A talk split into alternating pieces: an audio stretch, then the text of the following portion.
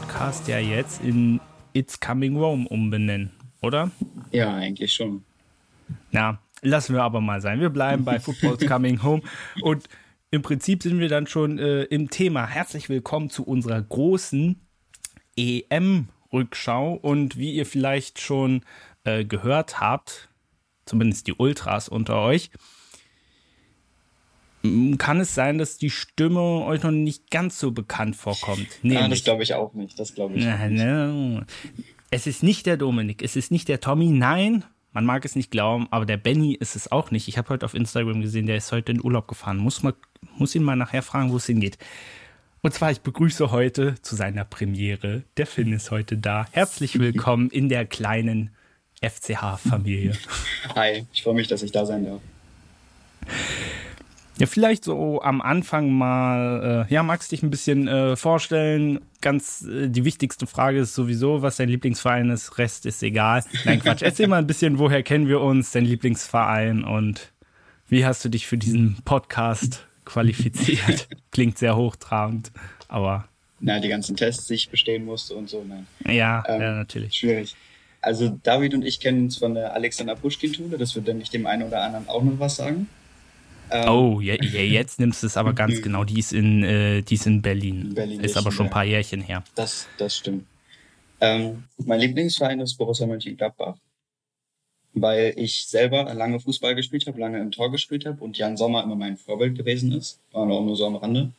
Äh, ja, ich habe ähm, David und ich hatten längere Zeit keinen Kontakt mehr, dann habe ich ihn irgendwann mal wieder angeschrieben, einfach mal um zu gucken, was so los ist. Dann habe ich von seinem Podcast erfahren habe mir auch ein paar Folgen angehört, was mir auch sehr gut gefallen hat und ich finde es ja sowieso mal interessant. Und dann habe ich äh, gefragt, ob ich auch mal dabei sein darf und dann nach etlichen Schritten, die ich bestehen musste, um qualifiziert zu sein. Oh, das klingt so wahnsinnig böse. Ich, glaub, glaubt ihm nicht. Vor allem auch äh, nett, wie du das eben betont hast, dass du mich immer angeschrieben hast. Jetzt fühle ich mich, jetzt fühl ich mich Ach, richtig Quatsch. schlecht hier. Nein. Ja, na, aber er, erzähl mal ein bisschen, was du so im mhm. Fußball speziell noch machst. Ich glaube, weil das ist ja unheimlich interessant. Ähm, ich habe eine Schiedsrichterausbildung gemacht, das ist aber schon eine Weile her. Also ich pfeife nicht mehr aktiv, habe es aber zwei Jahre gemacht. Ähm, gespielt habe ich schon erzählt. Und zwar bin ich gerade Trainer einer Mädchenschaft. Ähm, also wirklich halt Kinder im Alter von neun bis elf. Und ähm, habe auch schon einen Trainerschein gemacht, auch eine C-Lizenz. Und ich mache bald einen FSJ, wo ich dann auch die nächste Lizenz dann mache und ähm, strebe das dann auch als Beruf an. Also irgendwie Mädchen- oder Jugendtrainer oder vielleicht sogar Torwarttrainer zu werden. Das würde ich sehr, sehr gut finden. Also ihr seht, dieser Mann ist so vielseitig. er hat Ahnung von Schiedsrichterei, von taktischen Sachen. Das ist eigentlich ein Sechser im Lotto. Also besser geht's gar nicht. Und ein Borussia Mönchengladbach-Fan. Äh, ja gut, ich bin jetzt Bayern und Tottenham-Fan. Ich bin jetzt kein Gladbach-Fan, aber dieser Podcast lebt ja von seiner Vielseitigkeit und Diversität.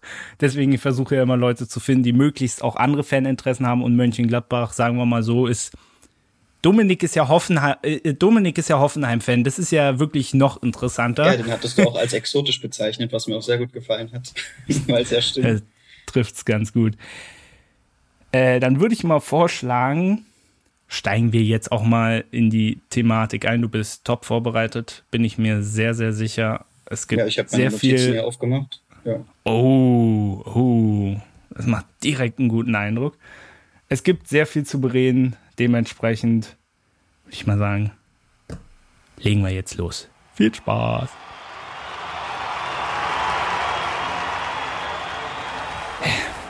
Ich, ich weiß nicht, wie es dir geht, aber immer bei so einem großen Turnier, die gehen immer verdammt schnell rum. Und nach vier, fünf Wochen, da sitzt man irgendwie dann am ersten Tag, in dem Falle jetzt der Montag, sitzt man so da und denkt so, huh, irgendwie doch schade, dass es vorbei ist. Wie hast du so allgemein dieses Turnier erlebt? Wie hat es dir gefallen?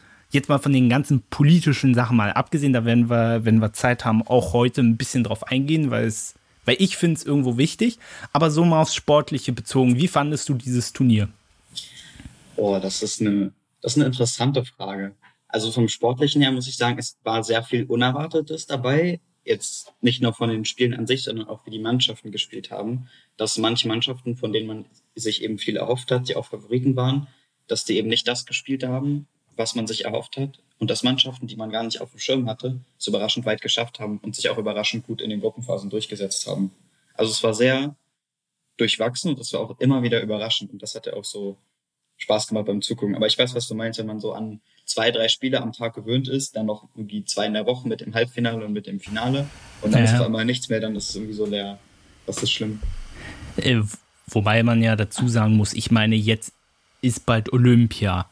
Das Gleichzeitig stimmt. fängt die zweite Bundesliga an. Also es ist ja nicht mehr äh, weit entfernt, dass die neue Saison eigentlich schon wieder losgeht. Aber trotzdem ist jetzt immer so, so zwischendurch so eine kleine äh, Flaute. Ich fand tatsächlich äh, dieses Turnier von allen Europameisterschaften, die ich bisher so aktiv miterlebt habe. Ich würde mal sagen 2008, 2012, 2016 mhm. und jetzt diese, das waren so die Turniere, die man, die ich so aktiv mitbekommen habe war das sportlich gesehen bisher das Beste, das attraktivste. Also zum Beispiel 2008, gut kann ich mich nicht so gut erinnern.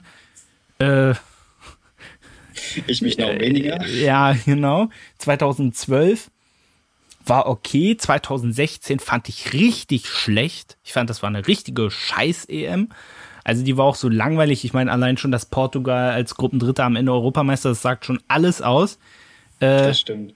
Und dafür, weil, äh, und für die ganzen Nebengeräusche mit Corona und so, man hat ja auch Sorge, die Saison war noch länger als, als sonst. Ja, und dann mit den ganzen Extraspielen noch so. Und ich dachte, es wird so wie 2016 werden. Oder es könnte so wie 2016 werden. Nämlich, dass man merkt, dass das Niveau äh, sehr gesunken ist. Einfach aufgrund der Vielzahl der Spiele, die man auch vorher in der Saison hatte. Und ich muss sagen, das war eindeutig nicht der Fall. Das stimmt. Also ich hatte auch die, die Sorge, dass ähm, man wieder so ein bisschen sich zu viel erhofft, jetzt nicht nur von Deutschland, sondern vom Turnier im Allgemeinen, dass man sich richtig drauf freut und man dann so enttäuscht wird. Aber das war zum, zum Glück überhaupt nicht der Fall. Wobei ich sagen muss, also viel schlechter als 2016 ist, glaube ich, auch nicht wirklich möglich. Aber also ich kann mich, hm, ich kann mich vor allem äh, die, die Vorrunde oder der erste Spieltag war, glaube ich, 2016. Da waren so, so lauter so 1-0, 2-1 Ergebnisse, so richtig ja, Larifari, ja. vor allem am Anfang. Ah, das hat, das hat mich nachhaltig geprägt. Das war nicht, das war nicht cool. Ähm, ja, 2016 insgesamt fand ich war kein tolles Turnier. Aber wir wollen ja jetzt äh, über die vergangene EM sprechen. Und ich würde mal vorschlagen, wir arbeiten uns quasi von unten nach oben das und, gut an. und weil du hier gerade Deutschland angesprochen hast und ähm, es war nicht ganz so schlimm wie vor drei Jahren, aber gut, Nein, ähm, naja gut, aber ich meine, äh, sehr viel schlimmer hätte es ja auch gar nicht mehr kommen können, von daher äh, ja, vielleicht dein ein erstes Wort zur Nationalmannschaft von dir. Der, wir werden gleich ins Detail gehen, aber wie fandest du es so im Allgemeinen, auch in Betrachtung jetzt, dass das das letzte Turnier von Yogi Löw war? Ähm, also meiner Meinung nach, um gleich mal auf Yogi Löw zu sprechen zu kommen, wenn er gleich 2014 mit dem WM-Sieg aufgehört hätte, hätte er alles richtig gemacht. Weil danach ging es nur noch bergab. Ich fand, ich fand die Mannschaft an sich von den Spielern her absolut nicht schlecht. Wir haben super Spieler, wenn man bedenkt, über Manuel Neuer brauchen wir nicht sprechen, aber auch Kimmich, Müller, Gnabry, Goretzka, das sind alles super Spieler, das hat man ja auch gesehen.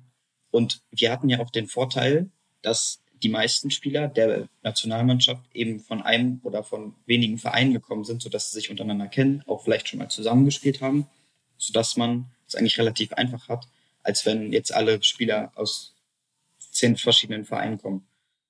Was Löw aber warum auch immer nicht genutzt hat. Da habe ich mich schon im ersten Spiel sehr gewundert, dass ähm, zum Beispiel Kimmich, der sonst auf dem Sechser spielt, rechts außen gespielt hat, als rechter Verteidiger und dann nicht wusste, wo er hin sollte. So ist ja auch das erste Tor dann gefallen. Ich weiß gar nicht mehr, gegen wen das war. Ja, das Eigentor von Mats Hummels. Ja, genau. Da gab es ja das, Eigentore, werden genau, wir noch drauf stimmt. zu sprechen. da gab es noch eine Menge. Aber ja. das, das weiß ich noch, dass es dadurch entstanden ist, dass einer über die linke Seite runtergerannt ist und dann von da die Flanke gespielt hat. Und Kimmich hat eben auf der rechten Seite gespielt und konnte da seine Aufgabe nicht richtig erfüllen. Und das war nur so ein kleines Detail und das ist eben, das ist zu oft passiert, dass Spieler entweder falsch eingewechselt wurden, gar nicht eingewechselt wurden oder auf Positionen gespielt haben, auf denen sie nicht optimal spielen können. Und was bei einer EM eigentlich völlig kontraproduktiv ist. Boah, du hast ja jetzt schon so viel angerissen. Äh, Im Prinzip, ich weiß jetzt gar nicht, wo ich jetzt drauf einsteigen soll. Sag, sag mir mal was, wie fandest du die Formation, die wir immer gespielt haben? Ähm, ich würde es mal, äh, ich würde mal anders aufziehen. Ich würde mal versuchen, mhm. jetzt mal so äh, vielleicht noch nicht so ins Taktische direkt reinzugehen, sondern erstmal so Spiel für Spiel, so gefühlsmäßig, so aus der Fansicht. Okay. Wie hast du dich ja. nach diesem Spiel gefühlt? Und danach gehen wir nämlich mal auf das System ein. Da werden wir viel diskutieren, bin ich mir extrem sicher. Ich ähm, ja. Ähm, du hast ja das Frankreich-Spiel schon angesprochen. Also ich ja. bin äh, da rein. Äh, ich habe nämlich immer mit der mit derselben Gruppe von Leuten haben wir quasi alle Deutschlandspiele geguckt, war extrem lustig. Mhm. Und ja, dieses, äh, dieses Frankreich-Spiel. Also ich bin danach nach Hause gefahren und dachte mir so, hm, also dolle war es nicht, aber es war auch nicht richtig schlecht. Also ich hätte es mir schlimmer vorgestellt, muss ich sagen. Jetzt kann es auch daran liegen, dass die Franzosen sich auch äh, sehr zurückgehalten haben. Darauf werden wir nachher auch noch mal äh, zu sprechen kommen. Aber dennoch, ich fand vieles nicht schlecht. Wie gesagt, Offensive war, war eigentlich, ich glaube, die Gnabry-Chance war mit die einzige. Ich glaube, es gab noch zwei, aber äh, sehr überschaubar war das Ganze. Also, aber ich bin nach Hause gegangen und man wusste ja im Prinzip, was Jogi Löw so für einen Plan hat, nämlich eher aus einer kompakten Defensive heraus. Und da bin ich so in den Glauben nach Hause gefahren, na Mensch, okay, es war ja nicht so schlecht. Aber ich hatte es, wie gesagt, eher darauf bezogen, dass wir gut verteidigt haben und nicht unbedingt darauf, dass die Franzosen jetzt äh, sich sehr zurückgehalten haben. Also ich hatte danach irgendwie ein positives Gefühl trotzdem dass es nicht ganz so schlimm war, auch in Bezug auf Nordmazedonien, Spanien und mhm. so weiter, weißt du? Und auch für so ein Auftaktspiel ja. ist ja auch extrem, gleich gegen den Weltmeister ran zu müssen. Das stimmt, das kommt noch dazu, dass man dann natürlich als Spieler auch ein bisschen mentalen Druck hat. Ähm, aus Fansicht, ich meine, Deutschland hat gewonnen, alles gut. So aus dem, aus der Sicht jetzt mal. Ähm, man darf natürlich auch. Gegen, nicht, Frankreich, gegen Frankreich haben wir verloren. Das meine ich ja. ich habe es mir, ich hab's mir falsch rum aufgeschrieben. Ach so. Ich habe es nicht gemerkt. Ähm, ja, aber dafür, man darf ja auch zum Beispiel, ich weiß nicht, ob es abseits war, das Tor von äh, Mbappé, was auch nicht gezählt hat. Hm. Das darf man auch nicht vergessen. Da waren ja sogar, also, glaube ich, sogar zwei, äh, zwei Dinger, die mh. abseits waren. Zwei mh. Abseitstore. Weil, wenn man, wenn man nur das Ergebnis sieht, dann denkt man sich ja eigentlich, dass es nicht so schlecht war. Und ich stimme dir auch zu, also ich habe alle Spiele zusammen mit meinem Vater geguckt, der auch sehr viel Ahnung hat. Der war DFB-Schiedsrichter eine lange Zeit. Ähm, Mensch, Mensch, Mensch, Mensch, der, der Junge hat was zu bieten, Leute. Er kennt übrigens, er, ja, er kennt übrigens auch Manuel Gräfe, ja, also. Da kann ich nachher auch nochmal was zu erzählen. Ja, ja, war, fand ich gut als ZDF äh, mhm. Schiedsrichter-Experte. Definitiv, definitiv.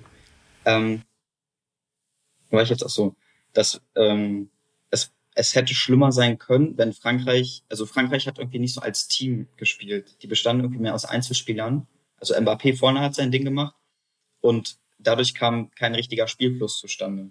Also wenn, wenn Frankreich in der Verfassung gespielt hätte, in der sie waren, als sie Weltmeister geworden sind, dann hätte das ganz schlimm ausgesehen. Also ich weiß, was du meinst und da stimme ich dir auch zu, dass es, es war natürlich keine Glanzleistung bei weitem nicht, aber es war auch nicht so schlecht, wie es manche Leute hinstellen.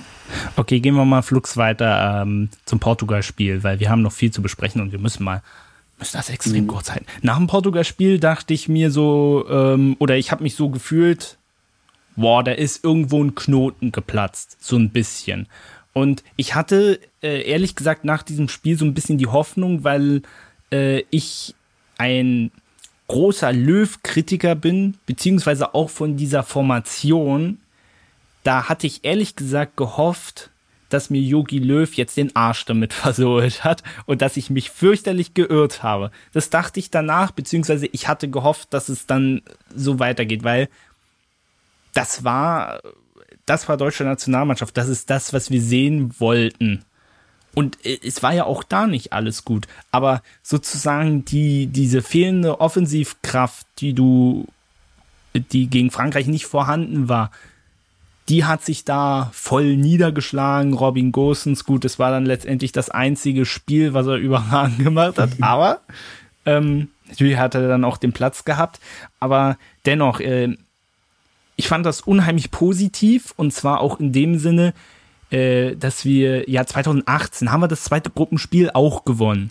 Aber danach hab ich, hatte ich nicht dieses Gefühl wie jetzt, weil das war ja so ein knappes 2 zu 1 gegen Schweden in letzter mhm. Minute, wo da noch ein Freistoß, so ein geiles Ding da reingeht. Aber das war ja nicht überzeugend in keinem Maße.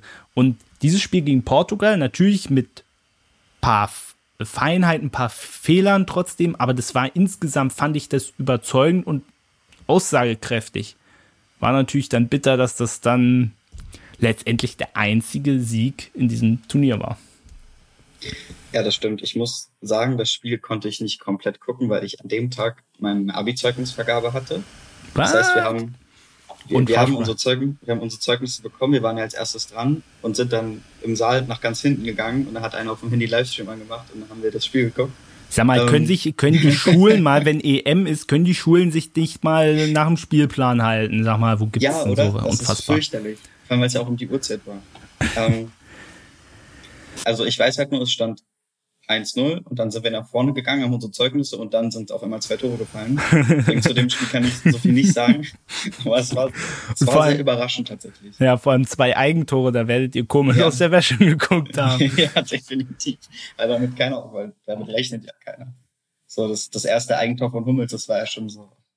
Da hat es ja dann schon eigentlich gereicht. Mit den Eigentoren. Mhm. Ja, aber es war, es war nochmal, es war nochmal ein Aufschwung für die Mannschaft und eben auch für die Fans, wenn man dann eben gesehen hat, weil gerade 4-2, das klingt ja auch nach richtig was. Ja, Ob klar. das Eigentore waren oder nicht, ist im Endeffekt dann egal. Aber ja, das, zwei da Tore haben wir ja auch selber gemacht. Ne? Also so ist ja nicht. Ja, muss, 50 Prozent der Tore haben wir selber geschossen. Richtig. Das muss man dazu sagen. Ähm, da hat man dann nochmal gehofft, dass sie jetzt nochmal einen Aufschwung kriegen, dass sie jetzt nochmal in, ins Turnier gekommen sind, wie man so schön sagt und dass die Spiele dann besser werden, wo, wir, wo man dann aber leider enttäuscht wurde. Ziemlich. Ja, ja, wir gehen mal gleich weiter äh, mhm. zum Ungarn-Spiel. Und das war dann wieder so, wo die Kurve dann wieder so nach unten ging. Mhm. So an dem Abend, wo ich nach Hause gefahren bin, hatte ich so das Gefühl, so erstmal der Dankbarkeit, dass wir nicht in der Vorrunde ausgeschieden sind, ne? Sah ja lange Zeit danach mhm. aus aber ich hatte irgendwie trotzdem positives Gefühl. Ich kann dir gar nicht sagen, warum. Weil ich meine, wir waren kurz davor, Schnibbel die Schnapp äh, wieder hochkant äh, in der Vorrunde auszuscheiden und trotzdem hatte ich ein positives Gefühl und konnte da trotzdem ein bisschen was rausziehen. Ich kann dir gar nicht konkret sagen, genau was. Und dann, ja, ich, ich nehme das England-Spiel einfach gleich mit. Ich hatte, ich hatte so, ich hatte so die Hoffnung, ähm, dass wir waren ja in der Todesgruppe und dass wir sozusagen, natürlich sind wir knapp weitergekommen, aber ich dachte mir so, naja, wir sind jetzt so auf Betriebstemperatur. Die schwierigsten Gegner hatten wir theoretisch in der Gruppenphase. Wenn du dir den weiteren Turnierbaum ansiehst oder wie auch England dann ins Finale gekommen ist, gekommen ist, das wäre für uns möglich gewesen und man hätte sich auch von Spiel zu Spiel steigern können, wie es die Engländer letztendlich dann ja auch getan haben. Ähm, und deswegen dachte ich, das könnte für uns von Vorteil werden, dass wir schon voll auf Betriebstemperatur sind, weil wir zwei Top-Gegner schon hatten. Und die Engländer halt nicht. Tja, und äh, habe mich da voll geirrt und muss sagen, das England-Spiel, es hatte für mich so den Eindruck, dass jetzt ist was vorbei, was irgendwie unvollendet bleibt. Also ich konnte nicht so ganz realisieren, dass es jetzt wirklich zu Ende ist dass du jetzt ja. ausgeschieden bist, vielleicht auch in Bezug auf Yogi Löw, dass da eine riesige Ära jetzt einfach vorbei ist und du sagst so, wie konnte denn das jetzt passieren? Das war auch so undankbar dann irgendwie, dass man dann mit, mit Zittern und allem, was ging, doch noch weitergekommen ist und dann eben aus dieser Ekstase dann gleich in das Loch gefallen ist. Ich meine, England ist auch ein schwieriger Gegner, das muss man ja auch Klar. dazu sagen. Aber das war dann so, als das, ich weiß es auch noch, als das Spiel dann abgepfiffen wurde und ja, okay, Jogi Löw ist jetzt kein Bundestrainer mehr, das war irgendwie so, ja, das war sehr seltsam. Man hat dann auch noch ein bisschen gebraucht, um das zu realisieren, dass es jetzt halt wirklich vorbei ist. Toni Groß hat dann ja auch aufgehört, hat er dann auch später bekannt gegeben. Na, Torwarttrainer Andi ja. Köpke ja auch. Ne? Das, das stimmt. Sollte man auch immer noch ja. mit erwähnen, aber es war so ein komisches Gefühl. Und ja, ich, ich befürchte, also zumindest am ersten Gegentor von, äh, äh von der deutschen Mannschaft war ich, äh, äh, da war ich auch ein bisschen schuld dran, weil ich hatte vor allem äh, gesagt, äh, ohne, und zwar ganz ehrlich, das können die Leute bestätigen. Ich hatte gesagt, weil das Spiel zwischendurch sehr eingeschlafen ist. Mhm. Ähm, na, so sinngemäß, na Mensch, jetzt könnte mal was passieren, das Spiel soll nicht so langweilig sein. Exakt. Vier Sekunden später schießen die Engländer das 1-0. Ja, warum Wirklich? kannst du auch deine Klappe nicht halten? Ja. Das ist fürchterlich. Für, für, äh, ich war für die für den restlichen Abend gestorben. Also, ich, ja, das, das haben sie mir den ganzen Abend noch unter, unter die Nase ge, gehalten. Ja, das hätte ich auch gemacht. Ja, Sehr berechtigt. Ja, selbst, selbst schuld. Ja. Aber äh, genau, wollen wir mal einfach mal gleich mal in die Problemanalyse gehen. Gerne. Fangen wir doch an mit unserer beliebten 3-4-3-Systematik. Beziehungsweise unsere tolle Dreier-Abwehrkette. Ich habe ja mit Benny schon vor der EM ein bisschen darüber gesprochen, warum wir keine Fans davon sind. Und äh, natürlich kann man jetzt immer sagen, ja, hinterher ist man immer schlauer.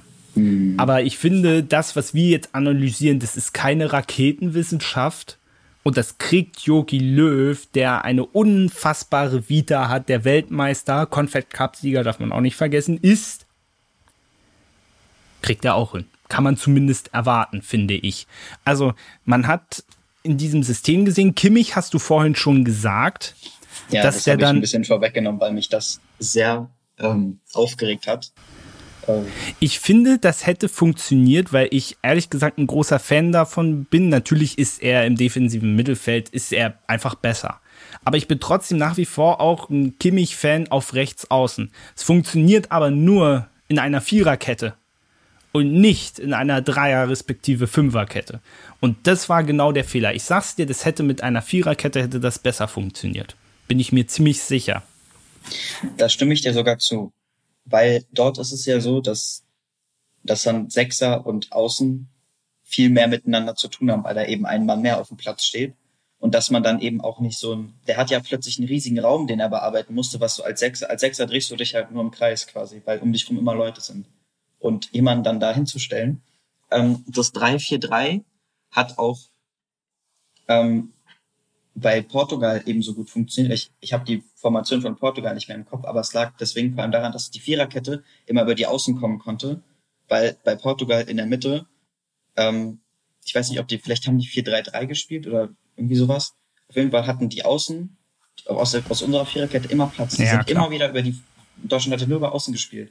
Und die, Portu die Portugiesen haben das nicht, ich weiß nicht, ob die das nicht gesehen haben oder ob der Trainer dann nichts gesagt hat. Auf jeden Fall sind ja dann so erst die ganzen Situationen zustande gekommen. Aber das hat dann eben gegen England mit dem 4-3-3 sozusagen, da war er dann hinten, weil eine Dreierabwehr ist ja sehr wackelig. Vor allem, wenn du eben dann mit einer Dreierkette auch angreifst. Weil na, hinten sollte man ja immer in der Überzahl sein. Das ist ja so, das ist ja Grundwissen, das weiß man ja. Aber wenn man, wenn dann eben da, da quasi schon drei gegen drei stehen, wenn man das so sieht, und dann es kann ja immer passieren, dass irgendjemand nicht zurückkommt. Irgendjemand sieht es nicht, irgendjemand läuft nicht genug. Dann hast du eine Überzahl vor deinem eigenen Tor und dann wird es schon wieder gefährlich. Also das Spiel war, um nochmal auf Deutschland-England zurückzukommen, das Spiel war auch sehr Leerlauf, sage ich mal, für einen Großteil. Ja, die haben ja unser System auch komplett kopiert. Ja. Das war ja der Witz an der Geschichte. Es war auf Leerlauf, bis du was gesagt hast. ja. Mhm. Bis dann mhm. nahm das uh, Unglück ja, seinen Lauf. Ja, nee, deswegen, das war so ein bisschen. Das hat ja äh, vielleicht, um auch auf die Spieler direkt einzugehen. Das hat Ralf Rangnick, glaube ich, gesagt, dass man ein Turnier sehr schlecht gewinnen kann, wenn nicht jeder Spieler auf seiner 1A-Position spielt. Das hatte ich, glaube ich, auch nach der Vorrunde, als ich einen Artikel drüber geschrieben habe, das hatte ich schon kritisiert. Ähm, was mich da auch am meisten wundert, ist ja, dass äh, in den drei Testspielen vor der EM in, in zwei Spielen hat Jogi Löw mit Viererkette gespielt, wo alle schon dachten, oh, ja.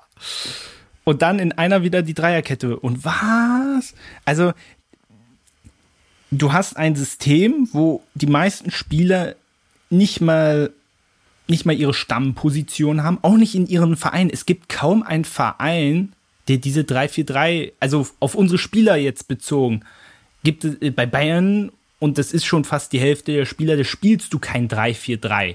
So, das ist schon mal automatisch weg. Und ich kann mich bei den anderen Bundesligisten oder auch bei Manchester City, kann mich nicht daran erinnern, dass die das regelmäßig gespielt haben.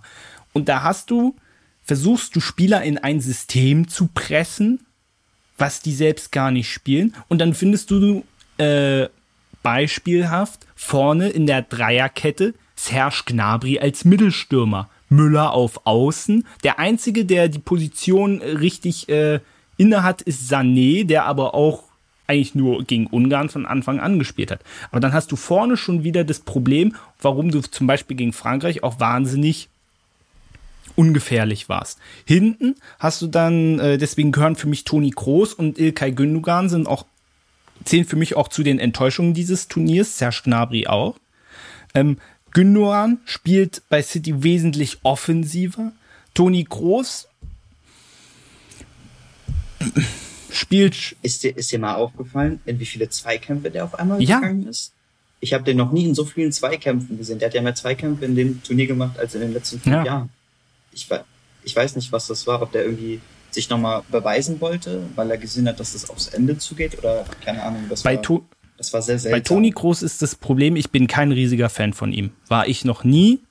Ähm, deswegen, äh, er ist ein großartiger Fußballspieler, das ist ja gar keine Frage. Aber ich finde, ja, da brauchst du nicht jetzt, dass er, dass er jetzt aus der Nationalmannschaft aussteigt, finde ich, ist kein riesiger Verlust. Uli Hoeneß hat es im Doppelpass am Sonntag ein bisschen mit einem Querpass Toni ein bisschen übertrieben, aber grundsätzlich verstehe ich seine Intention, weil wir haben sehr defensiv gespielt. Und das Wichtige ist darauf, äh, dann, dass du Umschaltsituationen kreierst. Die haben wir aber nicht erzeugt. Weißt du, du standest defensiv, du hast aber kaum Konter gespielt. Und da kommt Toni Groß ins Spiel, der nun mal viele Querpässe spielt. Er macht das Spiel langsam. Was da auch noch eine Problematik ist, wenn du dich äh, an die Champions League erinnerst, Real gegen Liverpool, wo er zweimal die Bälle mhm. überragend in die Sturmspitze gespielt hat. Da kommen wir nämlich gleich zum nächsten Problem. Wir haben keinen Mittelstürmer. Deshalb, er kann die Bälle nicht mal mehr lang schlagen, weil die niemand festmachen kann. Da geht's ja schon weiter. Das funktioniert ja dann nicht. Da hast du ja gar keinen, was du ja schon gesagt hast, es gibt ja gar keine, keine Anspielstation dann dafür. Dann bleibt ihm noch übrig, eben Querpässe zu spielen womit dann aber wieder das Spiel dann einsteigt. Naja, er war Stabilisator. Das, nur nur ja. da ist die Sache wieder, du, du möchtest aus einer Thomas Müller hat es ja anschließend auch richtigerweise gesagt. Er sagte, Zitat, mit unserer Bestrebung durch eine eher abwartende, kompakte Defensivstrategie ohne Gegentor zu bleiben, sind wir de facto gescheitert.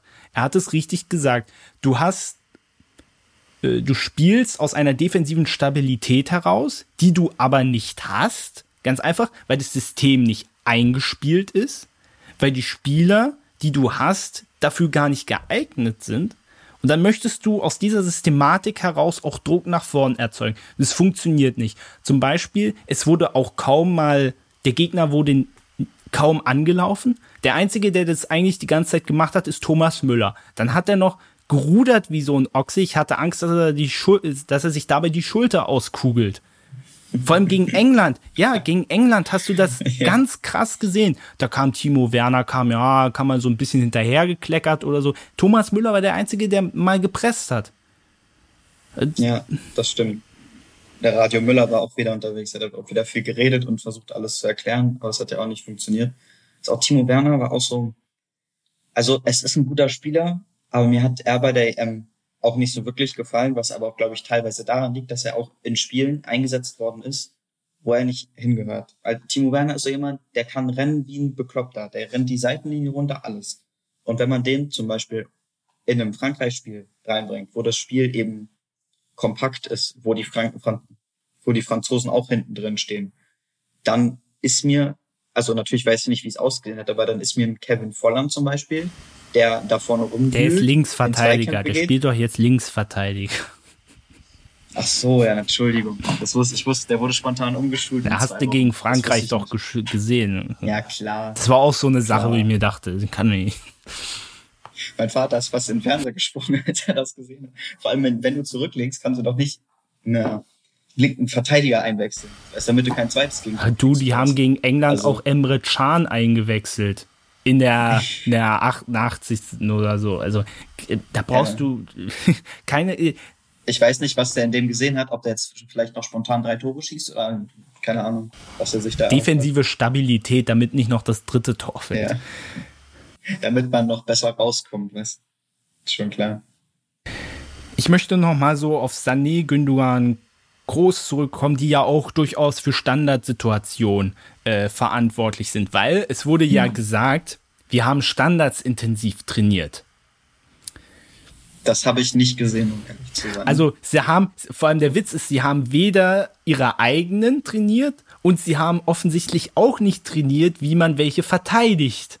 Also, und noch besser, sie haben ihre eigenen Standards dazu genutzt, dann noch die Gegentore einzuleiten. Also, um Himmels Willen. Das, Vor allem die Dänen. Das ging völlig nach Die Dänen, los.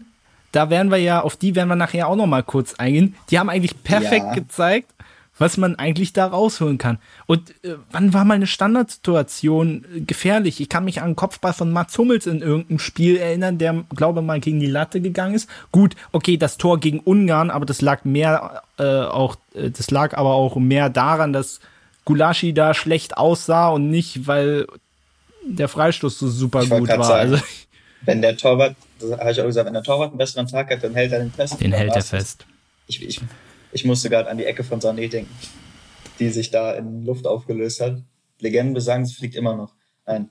Aber solche Sachen, das ist ja ständig passiert. Auch Sachen, wo man sich dachte, okay, sie haben einen Freistoß, meinetwegen auch im Halbfeld, den kann man reinflanken, den kann man nutzen. Und dann kam nichts, aber nicht irgendwie sowas, wo man dann sagen könnte, okay, die anderen haben gut verteidigt oder der Torwart hat gut gehalten, sondern es kam, es kam nichts bei rum. Es kam nichts raus dabei. Ja, vor allem, ich, hat, so ich hatte bei den Ungarn den Eindruck, die haben das immer absichtlich provoziert, weil die wussten nach, das wird nicht, wird nicht gefährlich werden. Und gegen Frankreich, wir hatten drei Situationen. Drei richtig geile Freistoßsituationen.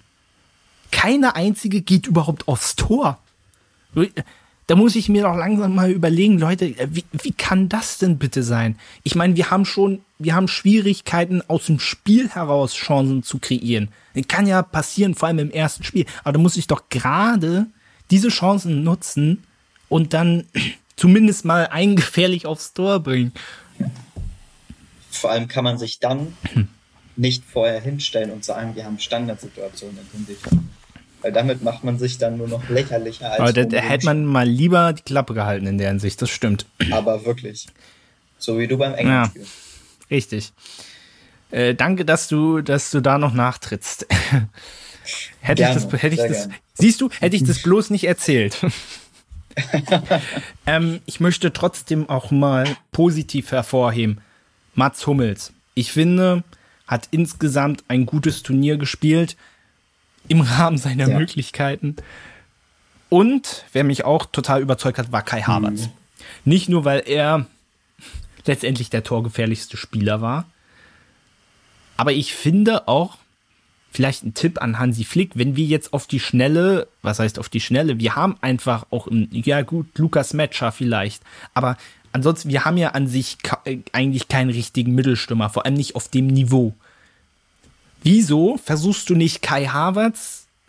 Schickst du ihn einfach mit Leon Goretzka in die Muckibude, dass er körperlich noch ein bisschen zulegt? Machst du den zum Mittelstürmer? Wieso nicht? Er hat Abschluss, er, er bringt auch eine gewisse Größe mit, kannst ja an seinem Kopfball, äh, an seinem Kopfballspiel kannst du arbeiten. Und dann machst du den zukünftig zum Mittelschirmer. Wieso denn nicht? Ich habe auch schon den verrückten Vorschlag, einfach Goretzka in Sturm zu stellen. Torgefährlich ist er ja. Guter Abschluss hat er. Wieso denn nicht? ich glaube, dass Goretzka für den Sturm noch etwas zu langsam ist. Also nicht, dass er generell langsam ist, sondern dass er einfach sein. Aber Stürmer laufen doch nicht viel. Ach, nein. Mit, nein, das stimmt gar auf seiner nicht. Position stimmt gar nicht. Läuft, läuft man weniger als im Sturm, würde ich mal so vermuten. Ich weiß nicht. Aber Kai Havertz als Mittelstürmer würde mir auch sehr, sehr gut gefallen. Das würde ich gerne. Ich hätte äh, Musiala gerne öfter und länger gesehen in dem Vor allem, also natürlich kennt man ihn ja bei Bayern und so, aber gerade in dem Konzept, wenn du Nationalmannschaft spielst, ist es ja nochmal was ganz anderes. Der hat ja nur, wie viele Spielminuten hatte der insgesamt gehabt? Wie drei oder so? Na, gegen, na, gegen Ungarn ist er gekommen und dann gegen England in der 92. Ja. Also, äh, das war auch.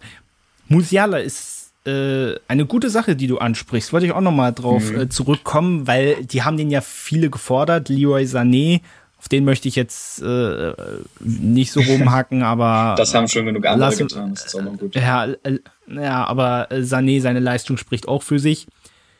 Ähm, und da war natürlich Musiala. Wieso spielt Musiala nicht? Ich kann natürlich verstehen, auch vielleicht jetzt gegen England, ich würde ihn nicht von Anfang an spielen lassen. Ich würde ihn auch nicht in der Halbzeit jetzt unbedingt schon einwechseln. Was ich aber nicht verstehe, ist, wenn Löw sagt, der ist noch nicht so weit. Wieso nominiere ich ihn dann für eine EM? wenn ich, wenn er noch nicht so weit ist. Vor allem, das klingt auch irgendwie so, als ob er das sagt. Es ist nicht so, dass jetzt vielleicht Musiala zu ihm gesagt hat, äh, gut, das wissen wir nicht, vielleicht mhm. ist das so. Und Löw hat das nur anders erzählt. Kann ja sein, das weiß man ja nicht. Aber es klingt für mich eher so, dass er es ihm nicht zutraut. Und das ist eine Sache, die ich nicht verstehe, weil Musiala hat allein im Ungarn-Spiel, in den paar Minuten, die er auf dem, auf dem Platz war, hat er mehr gerissen als Leroy Sané. Und das stimmt. Insofern kann ich das nicht verstehen. Und die Argumentation ist insofern auch falsch, weil von dem erwartet man nicht, dass der die deutsche Nationalmannschaft rettet. Weil du wechselst den ein und wenn, wenn es keine Besserung gibt, dann ist es so. Dann sind wir aber äh, definitiv nicht wegen Musiala rausgeflogen, sondern äh, da wären andere ans Kreuz genagelt. Böse du nimmst, formuliert. Du nimmst aber, mir die Worte aus dem Mund, das wollte ich auch sagen. Was, was erwartet man denn von dem? Nichts. Das ist ja das auch gerade das Gute. Deswegen kann der ja, ja auch so befreit klar. aufspielen. Das ist doch, das, das ist der beste Joker, den wir ha haben. Auch gegen England. Wie hätte der die auseinanderdribbeln können? Und wenn es nicht geklappt hätte, ja, ja, dann ist es so. Dann sagen alle, ja, der ist, der ist noch zu jung. Man hätte dem nicht so viel Spielzeit geben dürfen. Dann wäre es andersrum gewesen. Aber das ist bei weitem dann nicht so schlimm, wie wenn man, wie wenn du gar nicht siehst, was, was hätte sein können.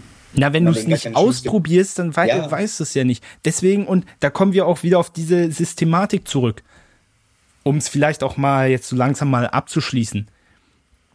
Dieses komplette abwartende, Müller hat es richtig gesagt, mhm. man hat sich versteckt.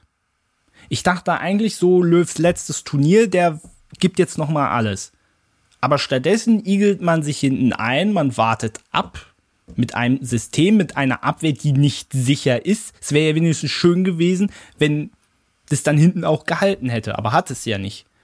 Insofern, von vorne bis hinten ist alles Schwachsinn. Du hast, Posi äh, du hast Leute auf Position, die den, den Verein nicht bekleiden, mit einem System, was fast keiner spielt. Allgemein ähm, passt zu den letzten drei Jahren. Das stimmt. Das ist ein gutes Abschlusswort dafür. Eine Sache will ich doch noch sagen, die ich nicht ver ja. verstehe. Mittelstürmer. Hat es der Kevin Vorland vorne, äh, vorhin schon. Was ich auch nicht so ganz verstanden habe. Ich meine, du hast, äh, und Timo Werner hast du auch, da wollte ich auch noch was zu sagen, weil ich finde, ehrlich gesagt, dass ich möchte Werner, ich bin kein Werner-Fan, aber ich möchte ihm gar nicht so viel Vorwürfe machen, auch gegen England nicht. Du hättest dich am Anfang auf Werner oder Vorland in der Sturmspitze festlegen müssen. Und ich glaube, das hätte viele dann wären viele Probleme nicht aufgetaucht, bin ich der festen Überzeugung, weil dann hast du auch jemanden, auf den du bauen kannst und das sind auch zwei Spieler. Volland, das ist eins zu eins seine Position. Werner ist jetzt weniger der Stoßstürmer, ist aber an sich trotzdem seine 1A-Position. Und du brauchst aber einen, der definitiv da spielt. Vollkommen egal, ob das jetzt eher ein wendiger oder eher ein wuchtiger Typ ist, ist vollkommen ja. egal. Aber was mich gewundert hat, wir haben keine riesige Auswahl auf dieser Position. Dann hast du wenigstens einen Werner, einen Volland. Am Ende setzt du keinen von den beiden ein. Das ist eine Sache, die ich überhaupt nicht verstehe. Weil einer wäre für mich gesetzt gewesen. Lieber Volland, finde ich auch. Ist auch eher meine erste Wahl, aber wäre es Werner gewesen, äh, wäre es auch besser gewesen, auch für ihn. Es hätte ihm mehr Vertrauen gegeben aber insofern verstehe ich nicht, wieso man da auf ja. beide grundsätzlich verzichtet hat. Was mich eben gestört hat, ist, das, was du sagst, ist richtig. Was mich dann gestört hat, ist, dass Löw in dem Spiel, mir ging es jetzt um die Einwechslung, dass Löw in dem Spiel nicht erkannt hat, dass das Spiel, so wie es gerade abläuft, dass es sehr kompakt ist, alles ist sehr dicht, dass das kein Spiel ist, wo man Werner vorne einsetzen kann, dass das kein Spiel für ihn ist. Ich bin auch der Meinung, ich hätte auch lieber Werner gleich ein, als, als Starter dahingestellt, damit man dann vielleicht hätte sehen können, es ist nicht Werners Spiel, bringst du Volland für Werner rein, sagt niemand was. Aber dann eben beide draußen zu haben und dann die, in, aus meiner Sicht natürlich, die bessere Option oder die schlechtere Option in dem Sinne dann einzuwechseln, das, das hat vorne und hinten keinen Sinn ergeben. Und die in, aus meiner Sicht bessere äh, Version als Linksverteidiger. Das war dann, da war dann alles vorbei. Aber das ist so ein bisschen, natürlich haben wir ein Stürmerproblem, klar. Aber das, so wie Jogi Löw es gelöst hat, hat das eigentlich nicht gelöst. Also das war eigentlich das er Schlechteste, er, was er hätte machen können. Er hat es schlimmer gemacht. Mit den ja, Möglichkeiten, stimmt. die ja eh schon begrenzt sind. Aber selbst die zieht man dann nicht. Tja, also so allgemein, was äh, ich habe hier mal. Es gibt ziemlich viele, es gibt ziemlich ja. viele Rätsel. Ja, und man wird sie vor allem betrifft. nicht lösen. Ich meine, äh, die Löw-Ära 198 Spiele, 124 Siege im Vergleich nur, ja, nur 34 Niederlagen. Und trotzdem, für mich bleibt es so, weil in den nächsten, in den Tagen danach, er wurde so hochgelobt nochmal für Weltmeistertitel und so weiter. Das würde ich alles gerne tun. Aber die letzten drei Jahre haben einfach sehr viel kaputt gemacht. Das stimmt. Nicht nur, ich, ich war einer derjenigen, der gesagt hat, okay, nach 2018, der Mann hat es verdient, dass er so nicht abtreten muss, dass er seine Fehler korrigiert und nochmal was Gutes dort macht. Ich finde, er hat es verdient gehabt. Nur auch im Laufe dieser drei Jahre hat man einfach gesehen, man ist sozusagen 2018 in eine Schneewehe reingefahren, aber anstatt man, dass man sich da rausgeschaufelt hat, ist man noch tiefer reingefahren und hat, hat sich endgültig festgefahren. Es ist nicht so, dass es schlechter geworden ist, aber es ist auf einem Niveau scheiße geblieben. Deswegen mit dem, mit den Sahnehäubchen Nordmazedonien und Spanien. Wir hatten ja zwischendurch auch gute Spiele. So ist es ja nicht. Auch in der Qualifikation, auch gegen Niederlande zum Beispiel. Ja. Aber so grundsätzlich, wenn du es insgesamt siehst, du hast dich in dieser Schneewehe, hast du einfach dich weiter festgefahren. Ist es nichts besser geworden. Und irgendwann ist noch und, der Baum draufgefallen. Dann auch zum Schluss. Ja. ja, jetzt ganz zum Schluss. Ausgerechnet gegen England.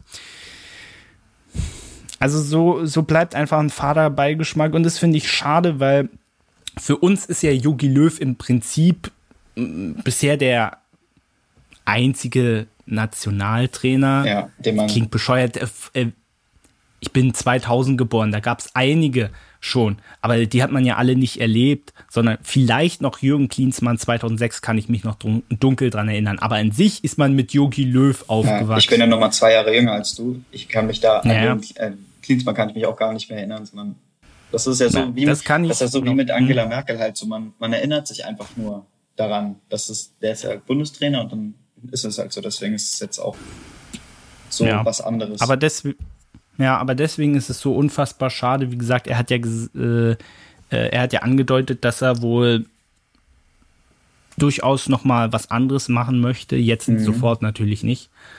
Äh, deswegen bin ich gespannt, wo es ihn dahin treibt und äh, hoffe sehr darauf, dass Hansi Flick, glaube auch, dass Hansi Flick einige Sachen besser machen wird. Das stimmt.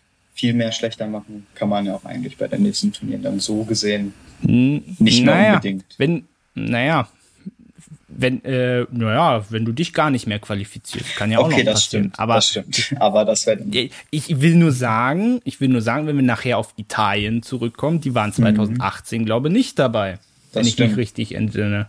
Also ist alles möglich.